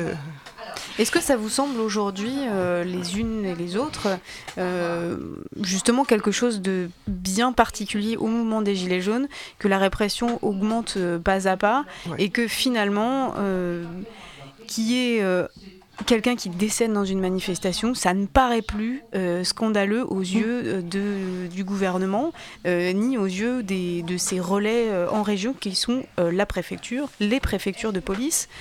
Euh, Est-ce que vous avez un, un peu peur de ça là en ce moment? Non, moi, j'ai pas. enfin, personnellement, j'ai pas peur parce que d'abord, je ne m'exposerai pas. Mais euh, j'ai, j'ai- euh, je sens que. je crois que c'est eux qui ont peur. C'est eux qui ont peur. Les préfets de police, ils pètent de trouille. Enfin, ils obéissent. c'est Macron, Macron qui n'arrête pas de dire j'ai le sens du dialogue, je veux dialoguer. Il dialogue pas. La répression, c'est tout. ce- C'est, l'inverse du dialogue. Non, il n'y a pas de dialogue, effectivement. avec vous et on tend la main, on, euh, il tabasse. Mais vous êtes à ce stade de la contestation, vous Oh là espérez encore quelque chose de, du gouvernement? Non, ah non, non, non, moi il y a longtemps. Moi je n'ai pas voté pour lui, j'ai- pas voté, j'ai pas voté. Je me suis même pas déplacée. Première fois, que, première fois de ma vie de citoyenne que je ne me déplace pas pour le deuxième tour parce que je sentais le, le machin euh, Chirac, euh, Le Pen euh, revenir à gros galop. J'ai dit ça y est, la presse, de toute façon, puis là ça, ça recommence pour les européennes.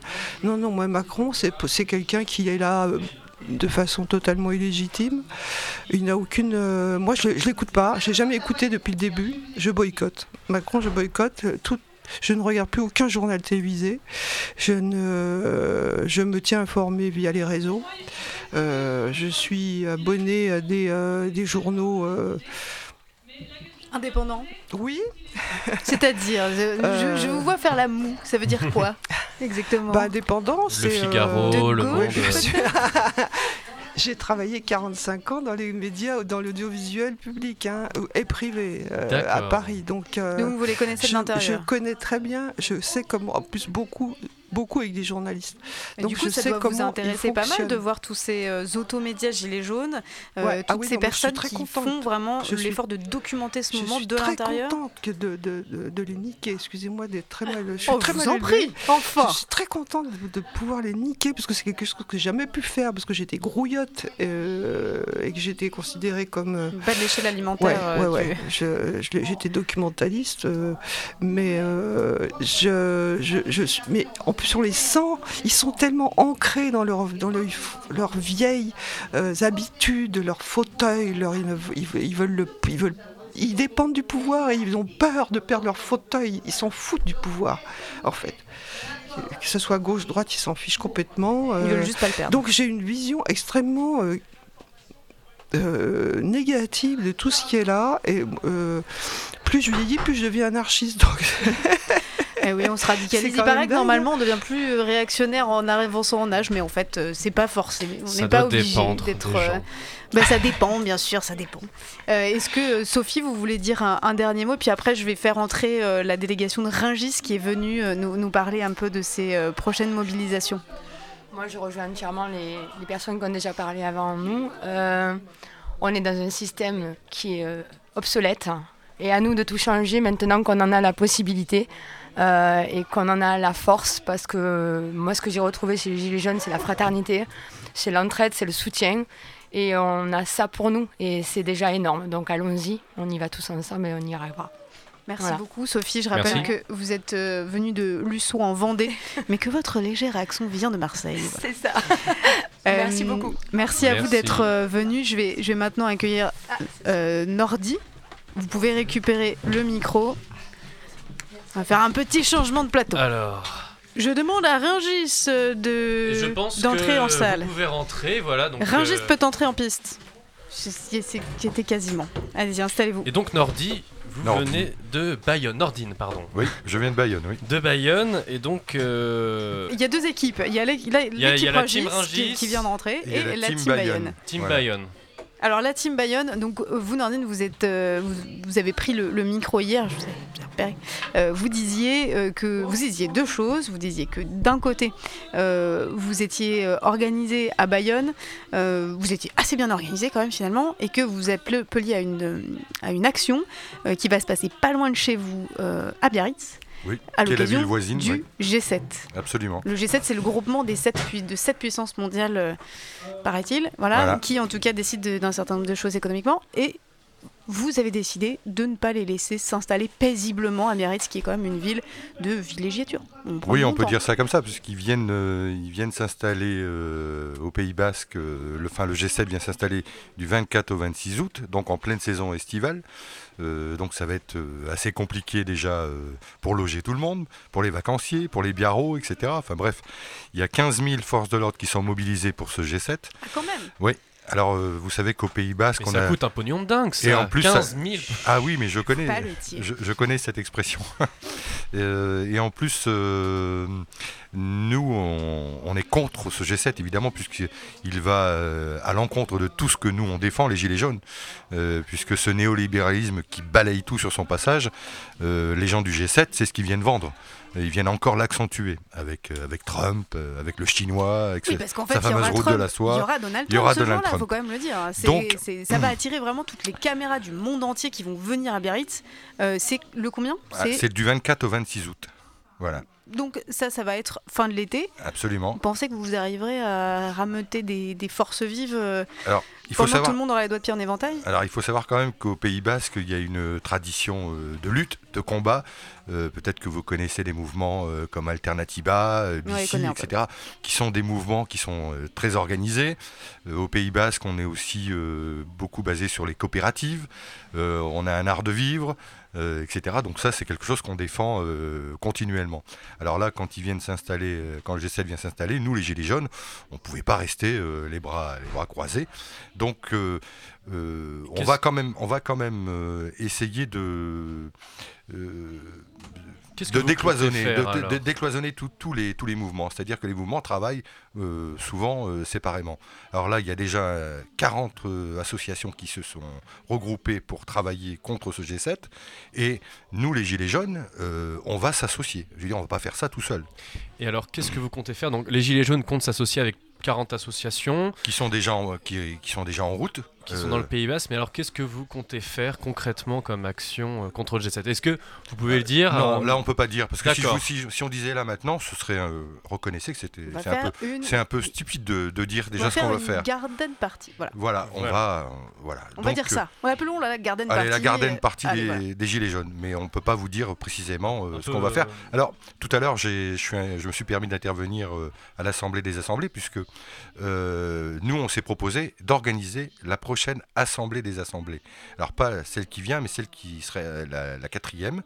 Donc, on sera en semaine 41 pour les Gilets jaunes.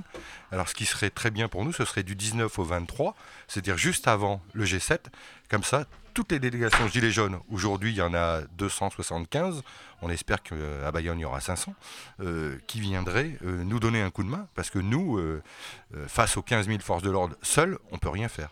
Donc là, on lance un appel. d'impossible, oui. Donc là, on lance quand même un appel national pour que tous les gilets jaunes descendent dans notre beau Pays Basque. Ça ça n'a rien d'impossible, excuse-moi, mais parce qu'il faut savoir qu'à cette assemblée des assemblées, certaines délégations ont été euh, refoulées parce qu'il y avait trop de monde et que la Maison du Peuple ne pouvait pas accueillir plus de 800 personnes, ce qui est déjà énorme. Ça fait 300 délégations inscrites, 275, un petit peu moins. Donc euh, il y a moyen d'augmenter le nombre de délégations en réalité. Oui, après c'est à nous de trouver les lieux, euh, etc. Mais bon, euh, Oh, on dans a- le Pays Basque, vous avez a- ce qu'il faut ouais, normalement en on a ce qu'il faut. On a des communes qui sont qui sont amies avec nous, euh, qui aiment bien notre mouvement, parce que nous on est quand même euh, structurés. Euh, vous le disiez tout à l'heure, c'est-à-dire que nous on a créé une association, loi 1901, qui nous permet Qui s'appelle comment cette association euh, alors ça s'appelle l'association Gilets jaunes des copains du Pont Rouge. Alors le Pont Rouge, c'est un pont célèbre à Bayonne euh, qui traverse l'Adour. L'Adour, alors pour ceux qui connaissent pas euh, Bayonne, c'est un grand fleuve qui vient des Pyrénées et qui va se terminer sa course dans l'Atlantique, donc c'est-à-dire à Bayonne. Donc nous, on a, euh, alors je, déjà je sais plus ce que je disais, vous en, on parlait, oui, je parlais de Vous l'Adour. parlez de mode d'organisation euh, de, de ce point de vue-là. Justement, est-ce que vous vous considérez un petit peu comme altermondialiste dans la lignée de, de tous les mouvements qu'il y a eu contre les G7 depuis Seattle Ou c'est autre chose que vous essayez de créer? Alors nous, on est quand même gilets jaunes. Euh, donc nos revendications, euh, c'est aussi le pouvoir d'achat. euh, c'est aussi une autre, une autre façon de faire la démocratie, etc.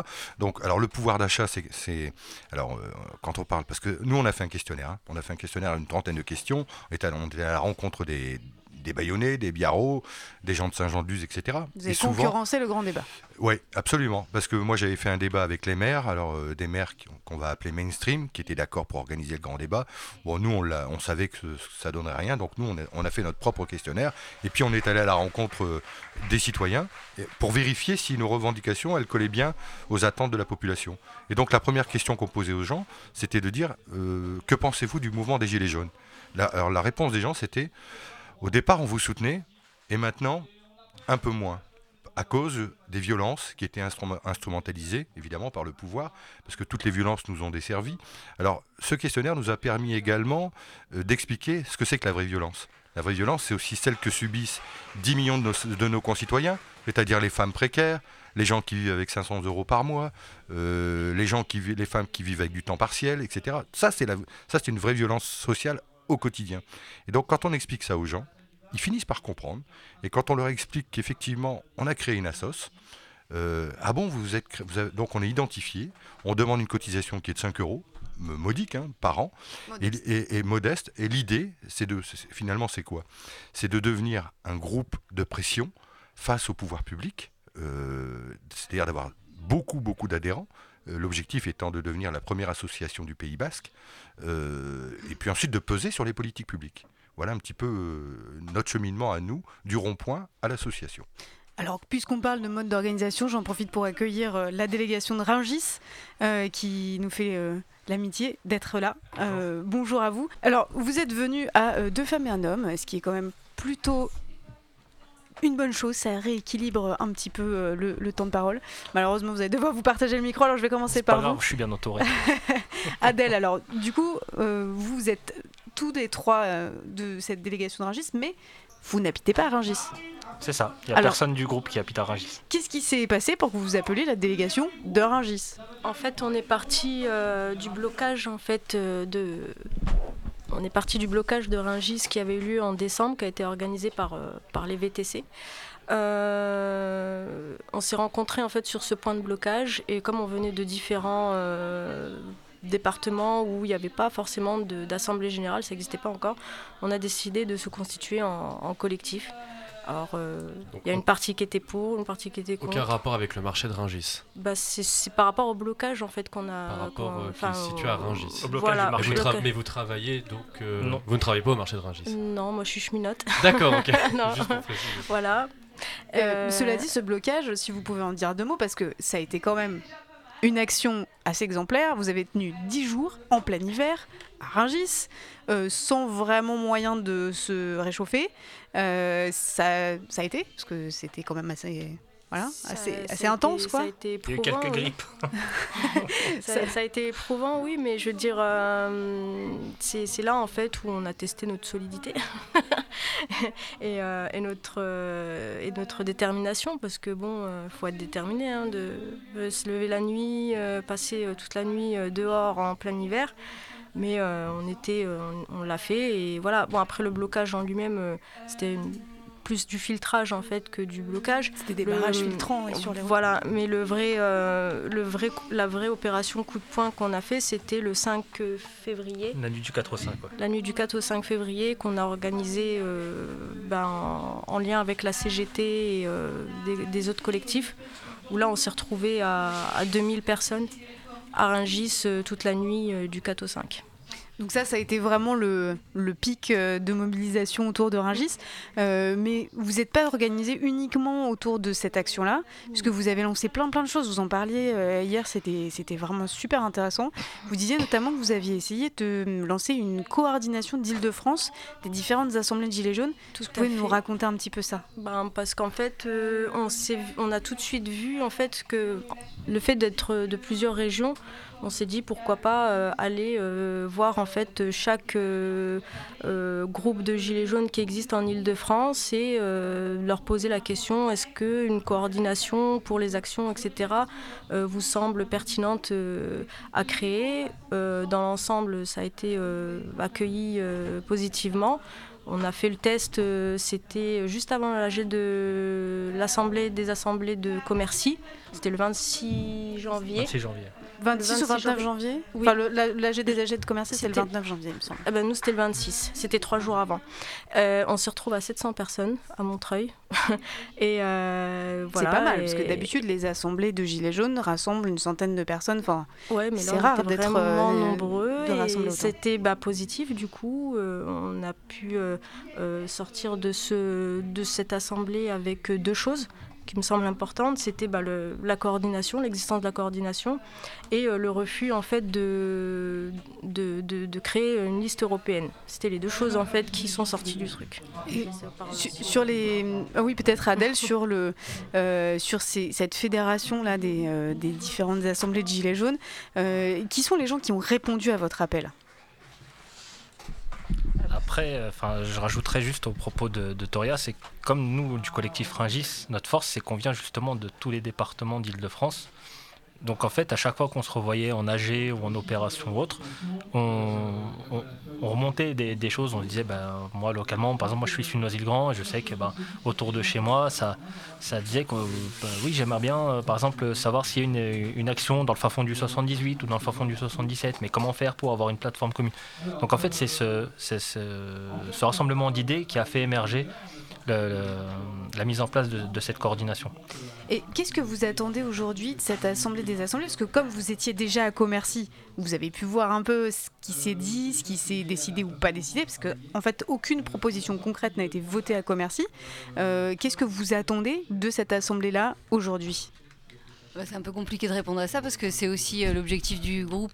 Ouais, donc euh, c'est un peu l'objectif de l'Assemblée euh, aussi ici d'y répondre. C'est difficile d'y répondre en tant que personne. Ce qui est sûr et évident, c'est qu'il faut qu'on ait euh, une structure euh, nationale où les AG puissent se répondre et où on puisse euh, échanger des choses, travailler en atelier comme on le fait là aujourd'hui.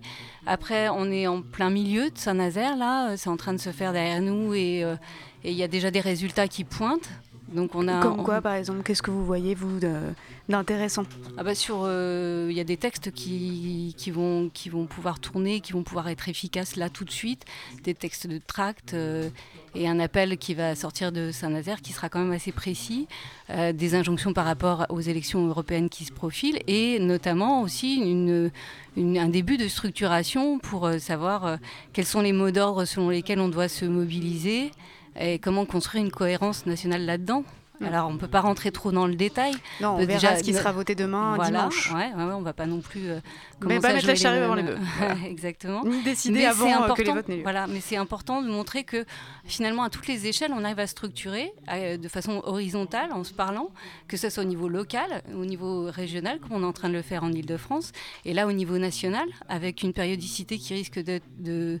Enfin, il y a beaucoup de gens qui demandent à ce qu'il y ait des assemblées euh, nationales un peu plus fréquentes. On verra si on est en capacité de, de le mettre en œuvre euh, là maintenant. Et euh, bon, on verra demain aussi euh, comment ça se passe. Mais euh, quoi qu'il arrive, si on arrive à avoir ces trois tailles-là, on peut répondre à beaucoup de cas de figure. Et c'est l'optique. hein. Ce sera un peu, ce sera forcément un peu long. Vous, vous êtes prête et prêt à tenir sur le tenir la distance? Parce que là, ça fait quatre mois. Ce qui se dit aussi un petit peu quand on discute avec les différents gilets jaunes qui sont là, c'est on est fatigué. Et donc il faut massifier, il faut trouver de plus en plus de gens pour venir dans les actions, justement parce qu'il y a un épuisement d'être tout le temps mobilisé. C'est long, c'est dur, c'est fatigant, ça a été l'hiver, en plus il a fait froid. Euh, là, vous êtes, vous vous sentez prête et prêt à tenir la distance? Bah, après, moi, je peux vous répondre en tant que personne, ce qui Oui. n'aurait pas grand intérêt. je peux Déjà, vous répondre pour les gens que je connais, mais ça n'a encore pas un très grand intérêt. C'est difficile de le dire au niveau euh, d'un mouvement euh, global. Après, ce que je peux vous dire, c'est que ça tourne aussi déjà dans les groupes depuis quatre mois. C'est-à-dire qu'il y a des gens qui sont repartis, euh, ils se reposent, ils reviennent. euh, Enfin, on n'est pas non plus une, arm- une armée euh, mobilisée, mais on, on, est, on a une somme de gens déterminés qui, de toute façon, ne lâchent pas. Euh, font des petites absences euh, quand leur, la- leur vie privée euh, les rappelle et puis ils reviennent. Mais que, bah, en, en gros, c'est un système qui ne correspond plus aux gens, lequel dans- enfin, celui dans lequel on est. Donc il y, a- il y a un problème de fond.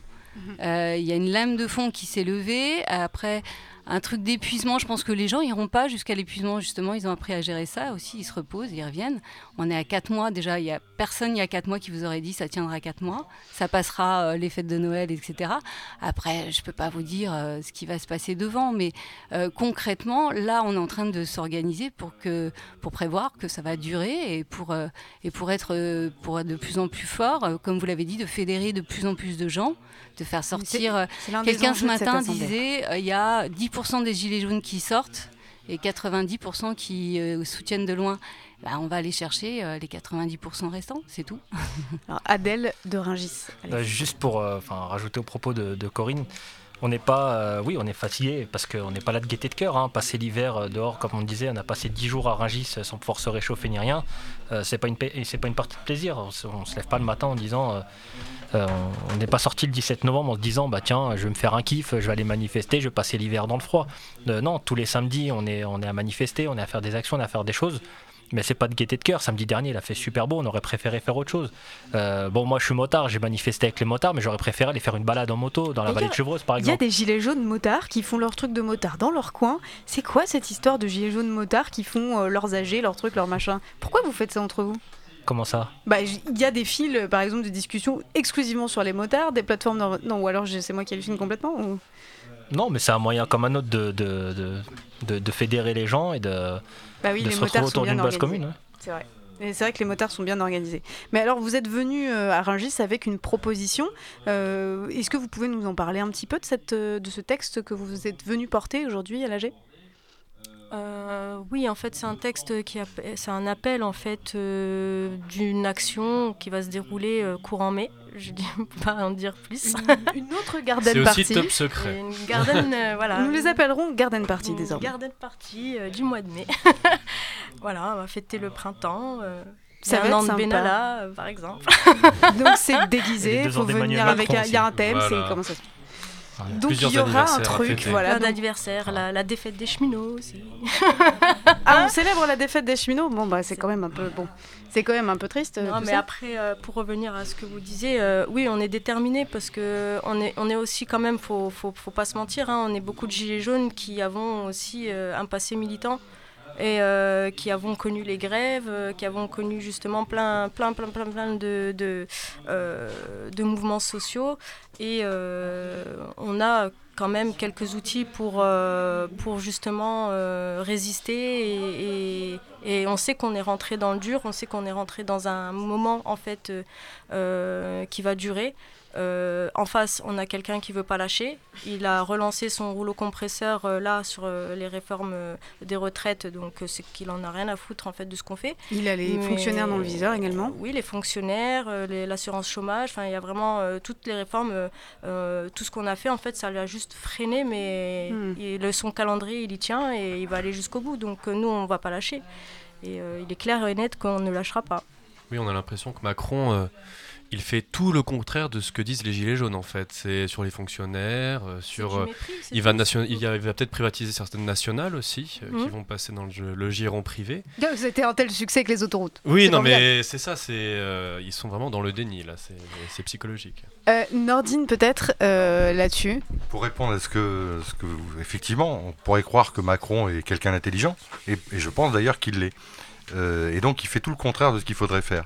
Donc, euh, si vous avez lu Naomi Klein, La stratégie du choc, euh, vous comprenez ce qu'ils sont en train de faire. Qui est une, en une fait, penseuse euh, une alter- altermondialiste, altermondialiste. Vienne et un- qui- absolument. qui explique Qui que la mise en œuvre des réformes néolibérales ne peut se faire que dans une dans un contexte de choc, de, de stupeur. Voilà, c'est ça. La démocratie est suspendue. Absolument. Et je pense qu'ils ils vont, ils vont vers cette solution. Parce que je ne vois pas comment ils vont sortir euh, euh, de cette impasse des Gilets jaunes. Enfin, pour eux, c'est une impasse. Je ne vois pas comment ils, vont y Ça sortir. veut dire plus de répression encore. Oui, c'est ça. Et euh, nous, les Gilets jaunes, pour répondre à votre question euh, sur l'après, moi je pense que nous, les Gilets jaunes, on ne doit pas devenir une force politique. Je, ça, c'est un avis personnel. Je pense qu'on doit devenir ce qu'on appelle des lanceurs d'alerte permanents. C'est-à-dire, quel que soit, après Macron, il y aura quelqu'un d'autre. Encore, il y aura quelqu'un d'autre. Donc nous, on doit devenir des lanceurs d'alerte permanents et peser efficacement sur les politiques publiques. Alors, c'est vrai que c'est compliqué. Vous avez vu que le mouvement il est protéiforme, c'est difficile de s'entendre nationalement. Donc moi je prône plutôt d'abord de s'ancrer sur son territoire, sur sa commune, ensuite sur son département, ensuite sur sa région, et ensuite les régions doivent envoyer des délégués pour se rencontrer ensemble. Moi, c'est l'idée que j'en ai. Et quand je parle des régions, je ne parle pas des régions euh, versus Hollande, parce que entre le Pays Basque, par exemple, et euh, je crois que c'est la Creuse, j'ai- rien contre la Creuse, hein, je vois pas bien, je vois, avez- je vois pas bien le rapport entre les deux régions. Euh, donc, je pense qu'il faudrait revenir au découpage qui était avant, avant ces huit grandes régions. Euh, nous, on pourrait revenir sur ce découpage, c'est facile à revenir, et de discuter euh, les gilets jaunes. Est-ce que vous comprenez ce que je suis en train de dire ou pas? Oui, oui, un- ça rejoint un peu les thèses du municipalisme, un petit peu, c'est-à-dire euh, se substituer peu à peu aux institutions étatiques et. Ouais. Enfin, pas se substituer, mais en tout cas essayer de, que le dialogue bascule Ouais. plutôt chez les gilets C'est jaunes. d'avoir une organisation politique d'en bas parce qu'on n'attend rien d'en haut. Voilà, c'est ça. Et alors sur, les munici- sur le municipalisme, euh, moi je suis un peu circonspect parce que... euh, On aura l'occasion dans une deuxième on en, partie on en reparlera reparler, peut-être, mais euh, oui, oui. parce que les maires, euh, il y a certains maires, euh, alors peut-être pas tous, mais la majorité je pense qu'ils font quand même du travail euh, correct. Donc finalement, le- l'organisation politique autour des mairies, est pas, tout n'est pas forcément à, à jeter à la poubelle. Mais quand vous voyez, euh, je pose une, dernière question, puis après je vous libère, parce que vous êtes quand même là pour voter euh, finalement. Alors tout ça se passe sur vous, pendant que vous parlez sur euh, Radio Parleur. Mais sur la façon dont ça s'organise ici à l'Assemblée des Assemblées, ça se veut horizontal, ça se veut équilibré aussi en termes de temps de parole entre les femmes et les hommes, ce qui, ma foi, est quand même plutôt agréable. Mais il y a aussi un respect euh, des opinions, des positionnements de chacun. Certains sont euh, très municipalistes, d'autres pas du tout. Euh, donc vous discutez tous ensemble. Qu'est-ce que vous en pensez, vous, de l'organisation de cette assemblée? Vous trouvez ça intéressant Un peu too much C'est du blabla Voilà. C'est pas, on, pour- on pourrait le croire comme ça quand on le regarde, on se dit, il y a tellement de propositions, il y a tellement de résolutions qui, qui vont sortir, effectivement. C'est un cafarnaum, on peut se dire euh, comme ça. Mais en réalité, quand on y regarde de plus près, euh, moi par exemple, alors je vais parler, euh, mais après je pense que vous parlerez vous, euh, moi j'ai rencontré déjà beaucoup de gens. Par exemple, ce soir, il va se passer un événement. qui- ça- ce ce n'eût pas été possible sans l'Assemblée des Assemblées. C'est-à-dire qu'il va y avoir des réunions avec le Grand Sud-Ouest. Avec tous les délégués du Grand Sud-Ouest qui sont là, on, on va se rencontrer. Alors que euh, on n'aurait pas eu l'occasion de le faire. Euh, L'Est va le faire, l'Île-de-France, je crois, va le faire aussi. Et ça, c'est quand même une avancée formidable. C'est avant tout une occasion de se rencontrer entre gilets jaunes. Et de- euh, d'essayer de se fédérer. Le but, c'est d'arriver à des, à des actions communes, c'est-à-dire de rassembler plus de monde. Là, il y a eu une action récemment pour, contre Alzetex, qui est fabricant de lanceurs de balles. Il n'y avait pas grand monde. L'idée, c'est d'arriver à ramener plus de monde dans les actions. Ah, je pense, oui, je, je pense qu'il faut, il faut que l'on se fédère euh, pour être plus fort et qu'on décloisonne toutes les luttes. À vous. Euh, Ringis, euh, sur l'organisation de ce... Ringis, sur l'organisation de Merci cette assemblée des assemblées. Merci beaucoup Nor- Nordine. Euh, voilà, peut-être un, un avant-dernier mot, parce qu'on a encore un, un invité qui est, euh, qui est à nos portes. Ok. Euh, oui, enfin, le- par rapport à l'Assemblée des assemblées, c'est un, moyen en fait de, pouvoir euh, discuter ensemble, euh, d'avoir le temps, parce que quand on est euh, nous en, en Ile-de-France, on n'a pas forcément le temps, euh, ne serait-ce que par rapport aux, aux structures, les salles et tout ne sont pas euh, louées, euh, enfin, C'est pas facile, hein, laissées ad vitam aeternam et tout. Donc, et c'est aussi l'occasion eh ben, de rencontrer des gens avec qui on n'aurait jamais discuté parce que parce qu'on a des points de vue différents, des avis différents et tout. Mais bon, ça sera aussi le moyen de faire tomber les cloisons qui nous séparent et, euh, et de voir en fait euh, comment on peut organiser euh, ensemble sans mettre euh, nos divergences euh, de- en avant et plutôt de les mettre de côté et mettre nos points communs en avant et, et d'avancer ensemble parce que les actions en fait si on n'est pas coordonné on n'y arrivera jamais. Oui, bah, on l'a vu sur le port de Gennevilliers, ça a été un peu. Bon, c'était Ah, ce qu'on appelle juste- un petit flop. C'était un couac parce que justement les, informations en fait ont été divulguées euh, en Oui. amont et du coup euh, voilà c'est pour ça qu'en fait on est très prudent sur les garden parties et euh, voilà. Exactement. Et euh, C'est en forgeant qu'on devient forgeron. Il faut, faut en passer par des erreurs Merci pour. euh, pour cette euh, belle transition. Euh, je- J'interviens pour dire des petites euh, citations. Non, mais c'est très euh, bien, c'est très bien. Pierre qui roule euh. n'amasse pas mousse. Des- Rien à voir. de- rien à voir, rien à voir, rien du tout. Sur, voilà, je- si, si je peux juste Bien me sûr, permettre de allez-y. dire un truc, euh, c'est aussi ça, ça permet aussi de montrer qu'on n'a pas besoin en fait d'avoir les têtes d'affiche du mouvement Drouet, Fly Harder tout à fait parce que ils ont fait leur truc derrière en même temps que nous, en même temps que Saint-Nazaire, faut le savoir. Ils étaient là- ils sont réunis euh, le, KT, le, le KT5 je crois. Ils ont fait une réunion avant la réunion. oui. Dans les milieux militants, on appelle ça. euh, bon, voilà. On, Ouais. a- on appelle ça d'un nom d'oiseau que je ne citerai pas ici. Enfin, euh, voilà, et ça permet de montrer qu'on arrive à mobiliser, qu'on arrive à être euh, réunis tous ensemble de toute la France et sans appel, euh, sans un appel national d'une tête euh, entre guillemets d'affiche. voilà. effectivement. Merci beaucoup euh, d'avoir euh, euh, fait le chemin jusqu'au au petit studio de, de Radio Merci à Parleur à, l'Assemblée des Assemblées, Adèle, Toria et on s'est pas présenté et Chloé, voilà, de, de l'Assemblée Chloé. et Chloé de euh, Corinne. Je ne vais pas. Donc Adèle, Toria et Corinne de l'Assemblée de Ringis qui nous ont fait Merci l'honneur d'être à avec vous nous. trois. Merci à vous trois. On va faire un petit changement, un dernier petit changement de plateau. Allons-y. Hop là, le temps que tout le monde, euh, que tout le monde sorte et je crois qu'on accueille Richard. C'est cela? Alors attendez, on va s'installer. Inst- Prenez le temps de vous installer bien. Richard, qui vous venez de Redon, c'est cela? C'est ça. Donc Redon, c'est à, c'est à côté finalement, c'est à une heure de route. Oui, à peine, oui. À peine. Ouais, ouais. C'est assez Et euh, on accueille euh, un autre gilet jaune. Bonsoir, bonsoir, bonjour. Alors vous, vous êtes observateur, euh, Maurizio, et euh, je vous donnerai la parole dans la seconde partie, euh, dans cette seconde émission que nous allons enregistrer dans quelques minutes. Euh, voilà, on fait un peu tout en même temps, mais d'abord, euh, Redon. Redon à la priorité. Alors, Alors, Redon prioritaire. vous, vous avez une petite, euh, une petite chose à la boutonnière. Alors, ce n'est pas une légion d'honneur. C'est écrit C'est une fleur. Stop pesticides. Et c'est un coquelicot. C'est un coquelicot. Vous faites partie donc du mouvement des coquelicots. Exactement. Racontez-nous un peu ça. Bah écoutez, c'est très très simple. En réalité, le combat de base, pour tout le monde, je pense qu'il est relié. C'est-à-dire qu'en fait, au départ, c'est la finance. C'est la finance qui crée tout ce déséquilibre au niveau économie, au niveau écologique. Et je pense qu'il y a une énorme fusion à faire entre tout le monde. Voilà, ça c'est le thème sur lequel nous, on a commencé à bosser en fait. Donc comment vous vous organisez euh, à Redon? Vous êtes sur un rond-point Vous avez des cabanes Qu'est-ce que, qu'est-ce que quoi? Ou alors c'était compliqué Redon, parce que Redon, c'était le premier maire de France qui a fait interdire les manifestations de Gilets jaunes. D'accord. Voilà. Donc vous aviez déjà pas le droit de manifester dès le début, Dès le quoi, départ. dès le 17. Quelle Non. étiquette, euh, le maire de Redon euh? Je sais pas, je, je sais pas. vous Sincèrement, importe peu. Peu oui, importe. parce qu'en fait, moi, dans les partis politiques, euh, les partis politiques, c'est, voilà, ça n'importe pas, pas tellement. Simplement. On a une Et petite ambiance oui. musicale à la plénière. euh, Ça doit être la fin d'un vote, non? Et les gens euh, expriment leur joie. Bon, écoutez, on va les laisser se s'esbaudir, n'est-ce pas? Voilà, des Euh, adresses sont faites au président de la République. Exactement, on lui propose euh, et très aimablement d'aller boire un verre quelque part à euh, une garden party. Voilà. Donc on va continuer sur Redon. Donc vous, vous aviez donc pas le droit de manifester dès le départ. Comment vous avez fait alors? Eh ben, en fait, on a monté un rond-point, un, des cabanes, d'accord, on a, euh, eu- enfin, dans lesquelles on a été jour et nuit, Jour et nuit. jour et nuit, Donc depuis le. depuis le 17. Ah oui, donc vous avez occupé le terrain euh, tout de suite. Quoi. On a essayé de. A- il y avait un arrêté préfectoral, on a fait un appel, donc on a gagné un petit peu de temps, et ils ont fini quand même par nous expulser. Là, on s'est déplacé, on était dans un autre endroit où on a remonté notre cabane, mais à Saint-Nicolas-Bredon. Parce que Redon, c'est une particularité, tu as la Loire-Atlantique d'un côté, l'île-et-Vilaine de l'autre et le Morbihan. Hmm, la frontière. Voilà.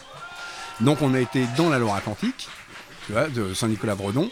Là, c'est pareil, ça s'est pas bien passé au bout d'un moment. Et donc maintenant, on a fini à Auquefer, qui est à côté de, de- juste à côté de Redon, et qui là, c'est un terrain particulier. Mais Donc on est un privé. petit peu, mais on est un petit peu excentré. Et Donc, ça, ouais, vous êtes moins, on est moins visible. Ouais. C'est ça. Donc on a lancé des actions. euh, c'est ça qui était particulier, c'est que sur Redon, on a lancé des actions euh, avec. euh, moi, j'habite Guémené-Pinfo, qui est une commune à côté. Guémené- Guémené- Guémené-Penfao. Euh, comme- Avec les fameuses andouillettes. C'est moi, l'andouille. Ce sera pas permis. Complètement. Et un énorme lien aussi avec Châteaubriand. D'accord. Et en fait, on a ok. dressé une Donc ligne. vous êtes dans une euh, construction euh, de ligne. euh, C'est quoi C'est la ligne Maginot des le- Gilets jaunes C'est le, voilà, c'est la frontière. D'accord, très bien. Les Gilets jaunes sont donc pour le rétablissement des frontières. Donc je note, je note. Non, c'est anti-Macron. On Ouais. essaye de gagner du terrain en fait. Tu vois, Et du coup, vous êtes combien à vous mobiliser sur Redon? Alors sur Redon, au départ, on était très nombreux. Ensuite, bah, ça a commencé à bouger un petit peu, à se, désagréger. Et la particularité qu'il y a eu, c'est qu'il y a beaucoup de gens qui peuvent quitter le rond-point, mais qui vont rejoindre d'autres groupes. C'est-à-dire qu'ils n'arrêtent pas spécialement des gilets jaunes. C'est des attentes euh, communes. Et donc, c'est un petit peu pour ça que je suis venu vous parler de, de quelque chose de précis. C'est qu'on a lancé un outil. En fait, on a analysé des choses. La première, qu'est-ce qui euh, nuit au mouvement? La première chose qu'on a analysée, c'est un mot, un seul, ça s'appelle l'ego. L'ego comme euh, l'égoïsme, L'ego de l'égocentrisme. chacun, L'ego de chacun, c'est-à-dire que bah, beaucoup de gens sont beaucoup de gens sont pas reconnus, donc tu peux faire quand ils font beaucoup d'actions et puis que les autres reconnaissent pas vraiment l'action qu'ils viennent de faire, bah, ils le prennent très très mal. Enfin, tu vois, c'est il y a tout un mélange euh, sur ça. Heureusement, tu vois, sur la force des gilets jaunes, c'est quand même les femmes. Je pense que sans les femmes, les gilets jaunes n'existeraient pas. Tu vois, je te le dis tout de suite, c'est elles qui font le, le, le ciment. Ensuite, en partant de cette analyse, on s'est dit, mais qu'est-ce qui fait aussi que les gens nous rejoignent pas? Mhm. Qu'est-ce qui fait que les gilets jaunes disparaissent Est-ce que les Gilets jaunes disparaissent Non, mais disparaissent des pare-brises. tu vois, Ah. de progressivement, on Alors en nous, voit on a eu beaucoup, moins. on a eu entendu beaucoup de rumeurs, un radioparleur notamment, euh, qu'il y aurait plus de contrôle routier Oui. des gens qui ont des gilets jaunes sur le tableau de bord. On n'a Exact. jamais vraiment pu confirmer ou infirmer ça. C'est très difficile à confirmer, mais effectivement, nous, on a des témoignages comme quoi il y en a eu deux qui se sont fait prendre, euh, euh, mettre une amende parce qu'il y avait des gilets jaunes. Parce que quoi Parce que c'est un signe de trouble à l'ordre public? Euh, Avec eux, le problème, c'est qu'aujourd'hui, ils ont tellement de droits que je crois qu'ils peuvent t'arrêter parce que tu as mangé une cacahuète et qui est tombée par terre. quoi, tu vois. euh. Globalement, ils sont censés, en tout cas, fournir une bonne raison. Donc, euh, même pour un contrôle routier, euh, y a- il y a- voilà, on peut pas arrêter Voilà, les gens mais comme je peux pas aller beaucoup plus loin sur le sujet parce que ça ne m'est pas arrivé. Enfin, tu vois, Hmm. voilà, simplement. ça. Mais bon, on- ça, ça existe donc. Oui. Alors cet outil dont, euh, dont tu, tu nous parles, euh, il est censé servir à quoi? Il est censé servir à ram- ramener du monde, à, à agréger de plus en plus de personnes? Ça, un s- petit ça se présente sous la forme d'un petit livret que vous avez imprimé de 26 pages. C'est ça. Euh, très, voilà, très facile à imprimer, à diffuser. euh, 28 qu'on va pouvoir euh, télécharger directement sur les blogs qu'on a mis en place. Alors il y a plusieurs particularités. La première, c'est qu'il appelle à une journée d'action qui est très particulière le 19, Le que 19 chacun le peut- 19 quoi? le 19 mai, Le 19. que chacun peut faire chez lui. Donc on manifeste tout, seul- tout seul chez nous. C'est-à-dire que les gens qui sont pas gilets jaunes, quand on leur donne le, mais qui n'ont pas du tout envie d'avoir ce gouvernement et qui, mais qui n'ont pas envie de se faire gazer, qui n'ont pas Mhm. envie de, c'est d'être sur des ronds-points, Qui peuvent avoir peur d'aller en manifestation. Voilà, d'autres qui sont timides et puis qui n'ont pas envie de d'affronter le, le relationnel humain des autres. Tu vois, il y y, a toutes sortes de gens. Qui n'aiment pas les gens, disons-le. Non, non, non, c'est pas qu'ils n'aiment pas les gens, c'est simplement que c'est vrai que sur les ronds-points, tu peux avoir des situations très embarrassantes. T'avais toujours, chacun son tempérament. Donc t'as le gars qui va être très vulgaire et qui va choquer trois dames qui sont gilets jaunes mais qui n'ont pas envie d'entendre des trucs, des, des trucs grossiers toute la journée. Ce qui est leur droit par ailleurs. Mais complètement. tu- tu- Donc si tu préfères, tu avais toutes sortes de, de cas de figure. Mais ces gens-là, ils sont quand même là. Hmm. Ils sont là, ils sont... euh, Et il faut apprendre à coexister. Quoi. il faut apprendre à coexister et surtout à leur permettre de, créer, de faire une action. Alors du coup, comment ça se passe euh, chez nous, chez soi Alors, À la maison? alors, pour te donner un ordre, pour te donner un ordre d'idée, déjà il faut que je t'explique la constitution de ce carnet parce que ça c'est très original et ça c'est vraiment, le- je pense, la grande force qu'on pourrait avoir. C'est, il y a eu une maquette de fête au départ. Cette maquette est partie à Châteaubriand, est partie à Redon, à Guémené. Et chacun a bossé sur la maquette et on a rayé les phrases qui nous plaisaient pas, on a rayé les ce qui nous correspondaient pas, ceux qui nous ressemblaient pas. Et en fait, on a fait des réunions où on a éliminé tout au fur et à mesure qui nous plaisait pas et remplacé par ce qui plaisait à tout le monde. Et ça a pris combien de temps ce processus-là? Que C'est assez court, ça a duré un mois. c'est tout? Oui, parce que la dernière réunion, on a, efficace. eu, on a eu l'efficacité justement de faire un écran géant. On s'est réunis avec les trois communes. Vous On a- étiez combien Oh là, ce soir-là, on n'était pas énormément, on était 17-18. sur- sur- parce que tu as la vie de tous les jours. Enfin, de toute façon, ils avaient bossé dessus. Tu vois et, et ce jour-là, ben, en fait, on a passé tout, page par page, sur l'écran. Et on a finalisé le, le projet. Donc c'est un truc qui est issu de l'intelligence collective. Qui a une autre particularité, c'est que ce carnet-là, quand tu l'as, si je te l'offre, il est à toi et tu peux le corriger comme tu le veux. Et alors, juste, on a, on a peut-être euh, pas précisé, mais en quoi consiste ce carnet? C'est un, Alors- un mode d'emploi pour les gilets jaunes, Alors- euh, pour se constituer en groupe Alors déjà, c'est de pr- pouvoir présenter qui sont les qui sont les gilets qui sont les gilets jaunes, d'accord? Donc tu vois, c'est un petit bouquin, il y, a, il y a de la lecture quand même un petit peu. Qui sont les gilets jaunes? Pour les gens qui ne savent pas qui sont les gilets jaunes. Alors du coup, c'est qui sont les... ça va nous faire une, une conclusion parfaite avec vrai. la transition et l'introduction que nous avions faite au début. D'accord. Alors qui sont les gilets jaunes? J'aimerais Alors, savoir. eh ben c'est très simple. Tu vois, bah tiens, qui c'est qui sait très bien lire? Parce que là, Victor, il sait super bien lire. Nous sommes ceux Non, qui non, refusent. Non, non, je vais pas la dire non, en mode non. Adidas. Non, non, s'il te Nous plaît. sommes ceux. Alors, je vais peut-être pas tout lire, mais je vais Non, en prendre quelques voilà. extraits. Nous sommes ceux qui refusent de se dire Je savais ce qui allait se passer, mais je n'ai rien fait pour le changer. Nous sommes ceux qui ont décidé de ne plus baisser la tête et de se redresser. Nous sommes ceux qui ont compris le formatage que les puissants ont opéré, qui veulent se réveiller en chassant les idées préconçues euh, que l'on nous a imposées, etc., etc. Et à la fin, alors il y a ce dicton qui est africain, il me semble, qui vient d'Afrique. Seul, on va plus vite, mais ensemble, on va plus loin. Pas mal. Effectivement, et c'est un petit peu, moi je, je pense, un petit peu le mot d'ordre euh, des Gilets jaunes, c'est effectivement, peut-être que c'est pas aussi rapide que d'autres euh, mouvements sociaux, mais ça va beaucoup plus loin, puisque ça fait quand même depuis novembre que Oui. les Gilets jaunes sont là. Donc preuve Complètement. qu'il en est que ça fonctionne en fait. C'est Oui, et puis que le mouvement se- est en train de se, de se structurer euh, peu à peu. Alors une, une dernière question peut-être euh, avant de, de conclure, parce que je pense que tu vas avoir droit au mot de la fin, ce qui est quand même plutôt une bonne nouvelle. Euh, Est-ce que ce petit livret là, il est aussi euh, euh, utilisé pour fluidifier les relations? Parce que justement, c'est un des enjeux hein, de ce mouvement des Gilets jaunes, oui, c'est que ça met ensemble des gens qui pensent pas de la même façon, qui sont certains euh, aiment plutôt Marine Le Pen et d'autres plutôt l'extrême gauche. Euh, certains sont complètement apolitiques et d'autres très engagés. Il y a quand même des profils euh, de- de- d'implication dans la société qui sont hyper différents. Complètement. Donc, est-ce que ça, c'est un outil qui sert à, j'allais dire, mettre de, de- de l'huile pour que tout ça s'articule mieux, pour que tous ces engrenages finissent quand même par faire une- voilà, un système commun? Donc, si tu préfères, ce carnet, il faut, faut vraiment le lire pour vraiment parce que là, il y a tellement de choses à dire dessus qu'il faut, faut plutôt, plutôt là, le vous êtes à la page, le but de cette action. Mais voilà, pour répondre, expliquez. voilà, le but de cette action vraiment primaire, c'est d'offrir à tous la possibilité d'agir suivant leurs possibilités. Justement, je parle des personnes handicapées qui ne peuvent pas bouger de chez elles, je parle des mamies qui n'ont pas envie de se faire gazer, je parle des jeunes qui trouvent pas trop leur place parce qu'ils sont, ils ont l'impression qu'on va leur dire oh, mais toi t'es jeune, tu comprends pas, tu connais rien. Enfin, tu, tu vois, Hmm. il y a toutes les, ces Toutes différences. C'est ça. Et donc, si tu préfères, déjà, c'est pour eux. Hmm. Ok. Deuxièmement, c'est répondre aux questions qui empêchent, euh, qui empêchent certains d'entre nous de rejoindre et le- l'image réelle qu'a les Gilets jaunes par rapport à la masse que BFM TV a essayé d'endormir complètement. Mhm.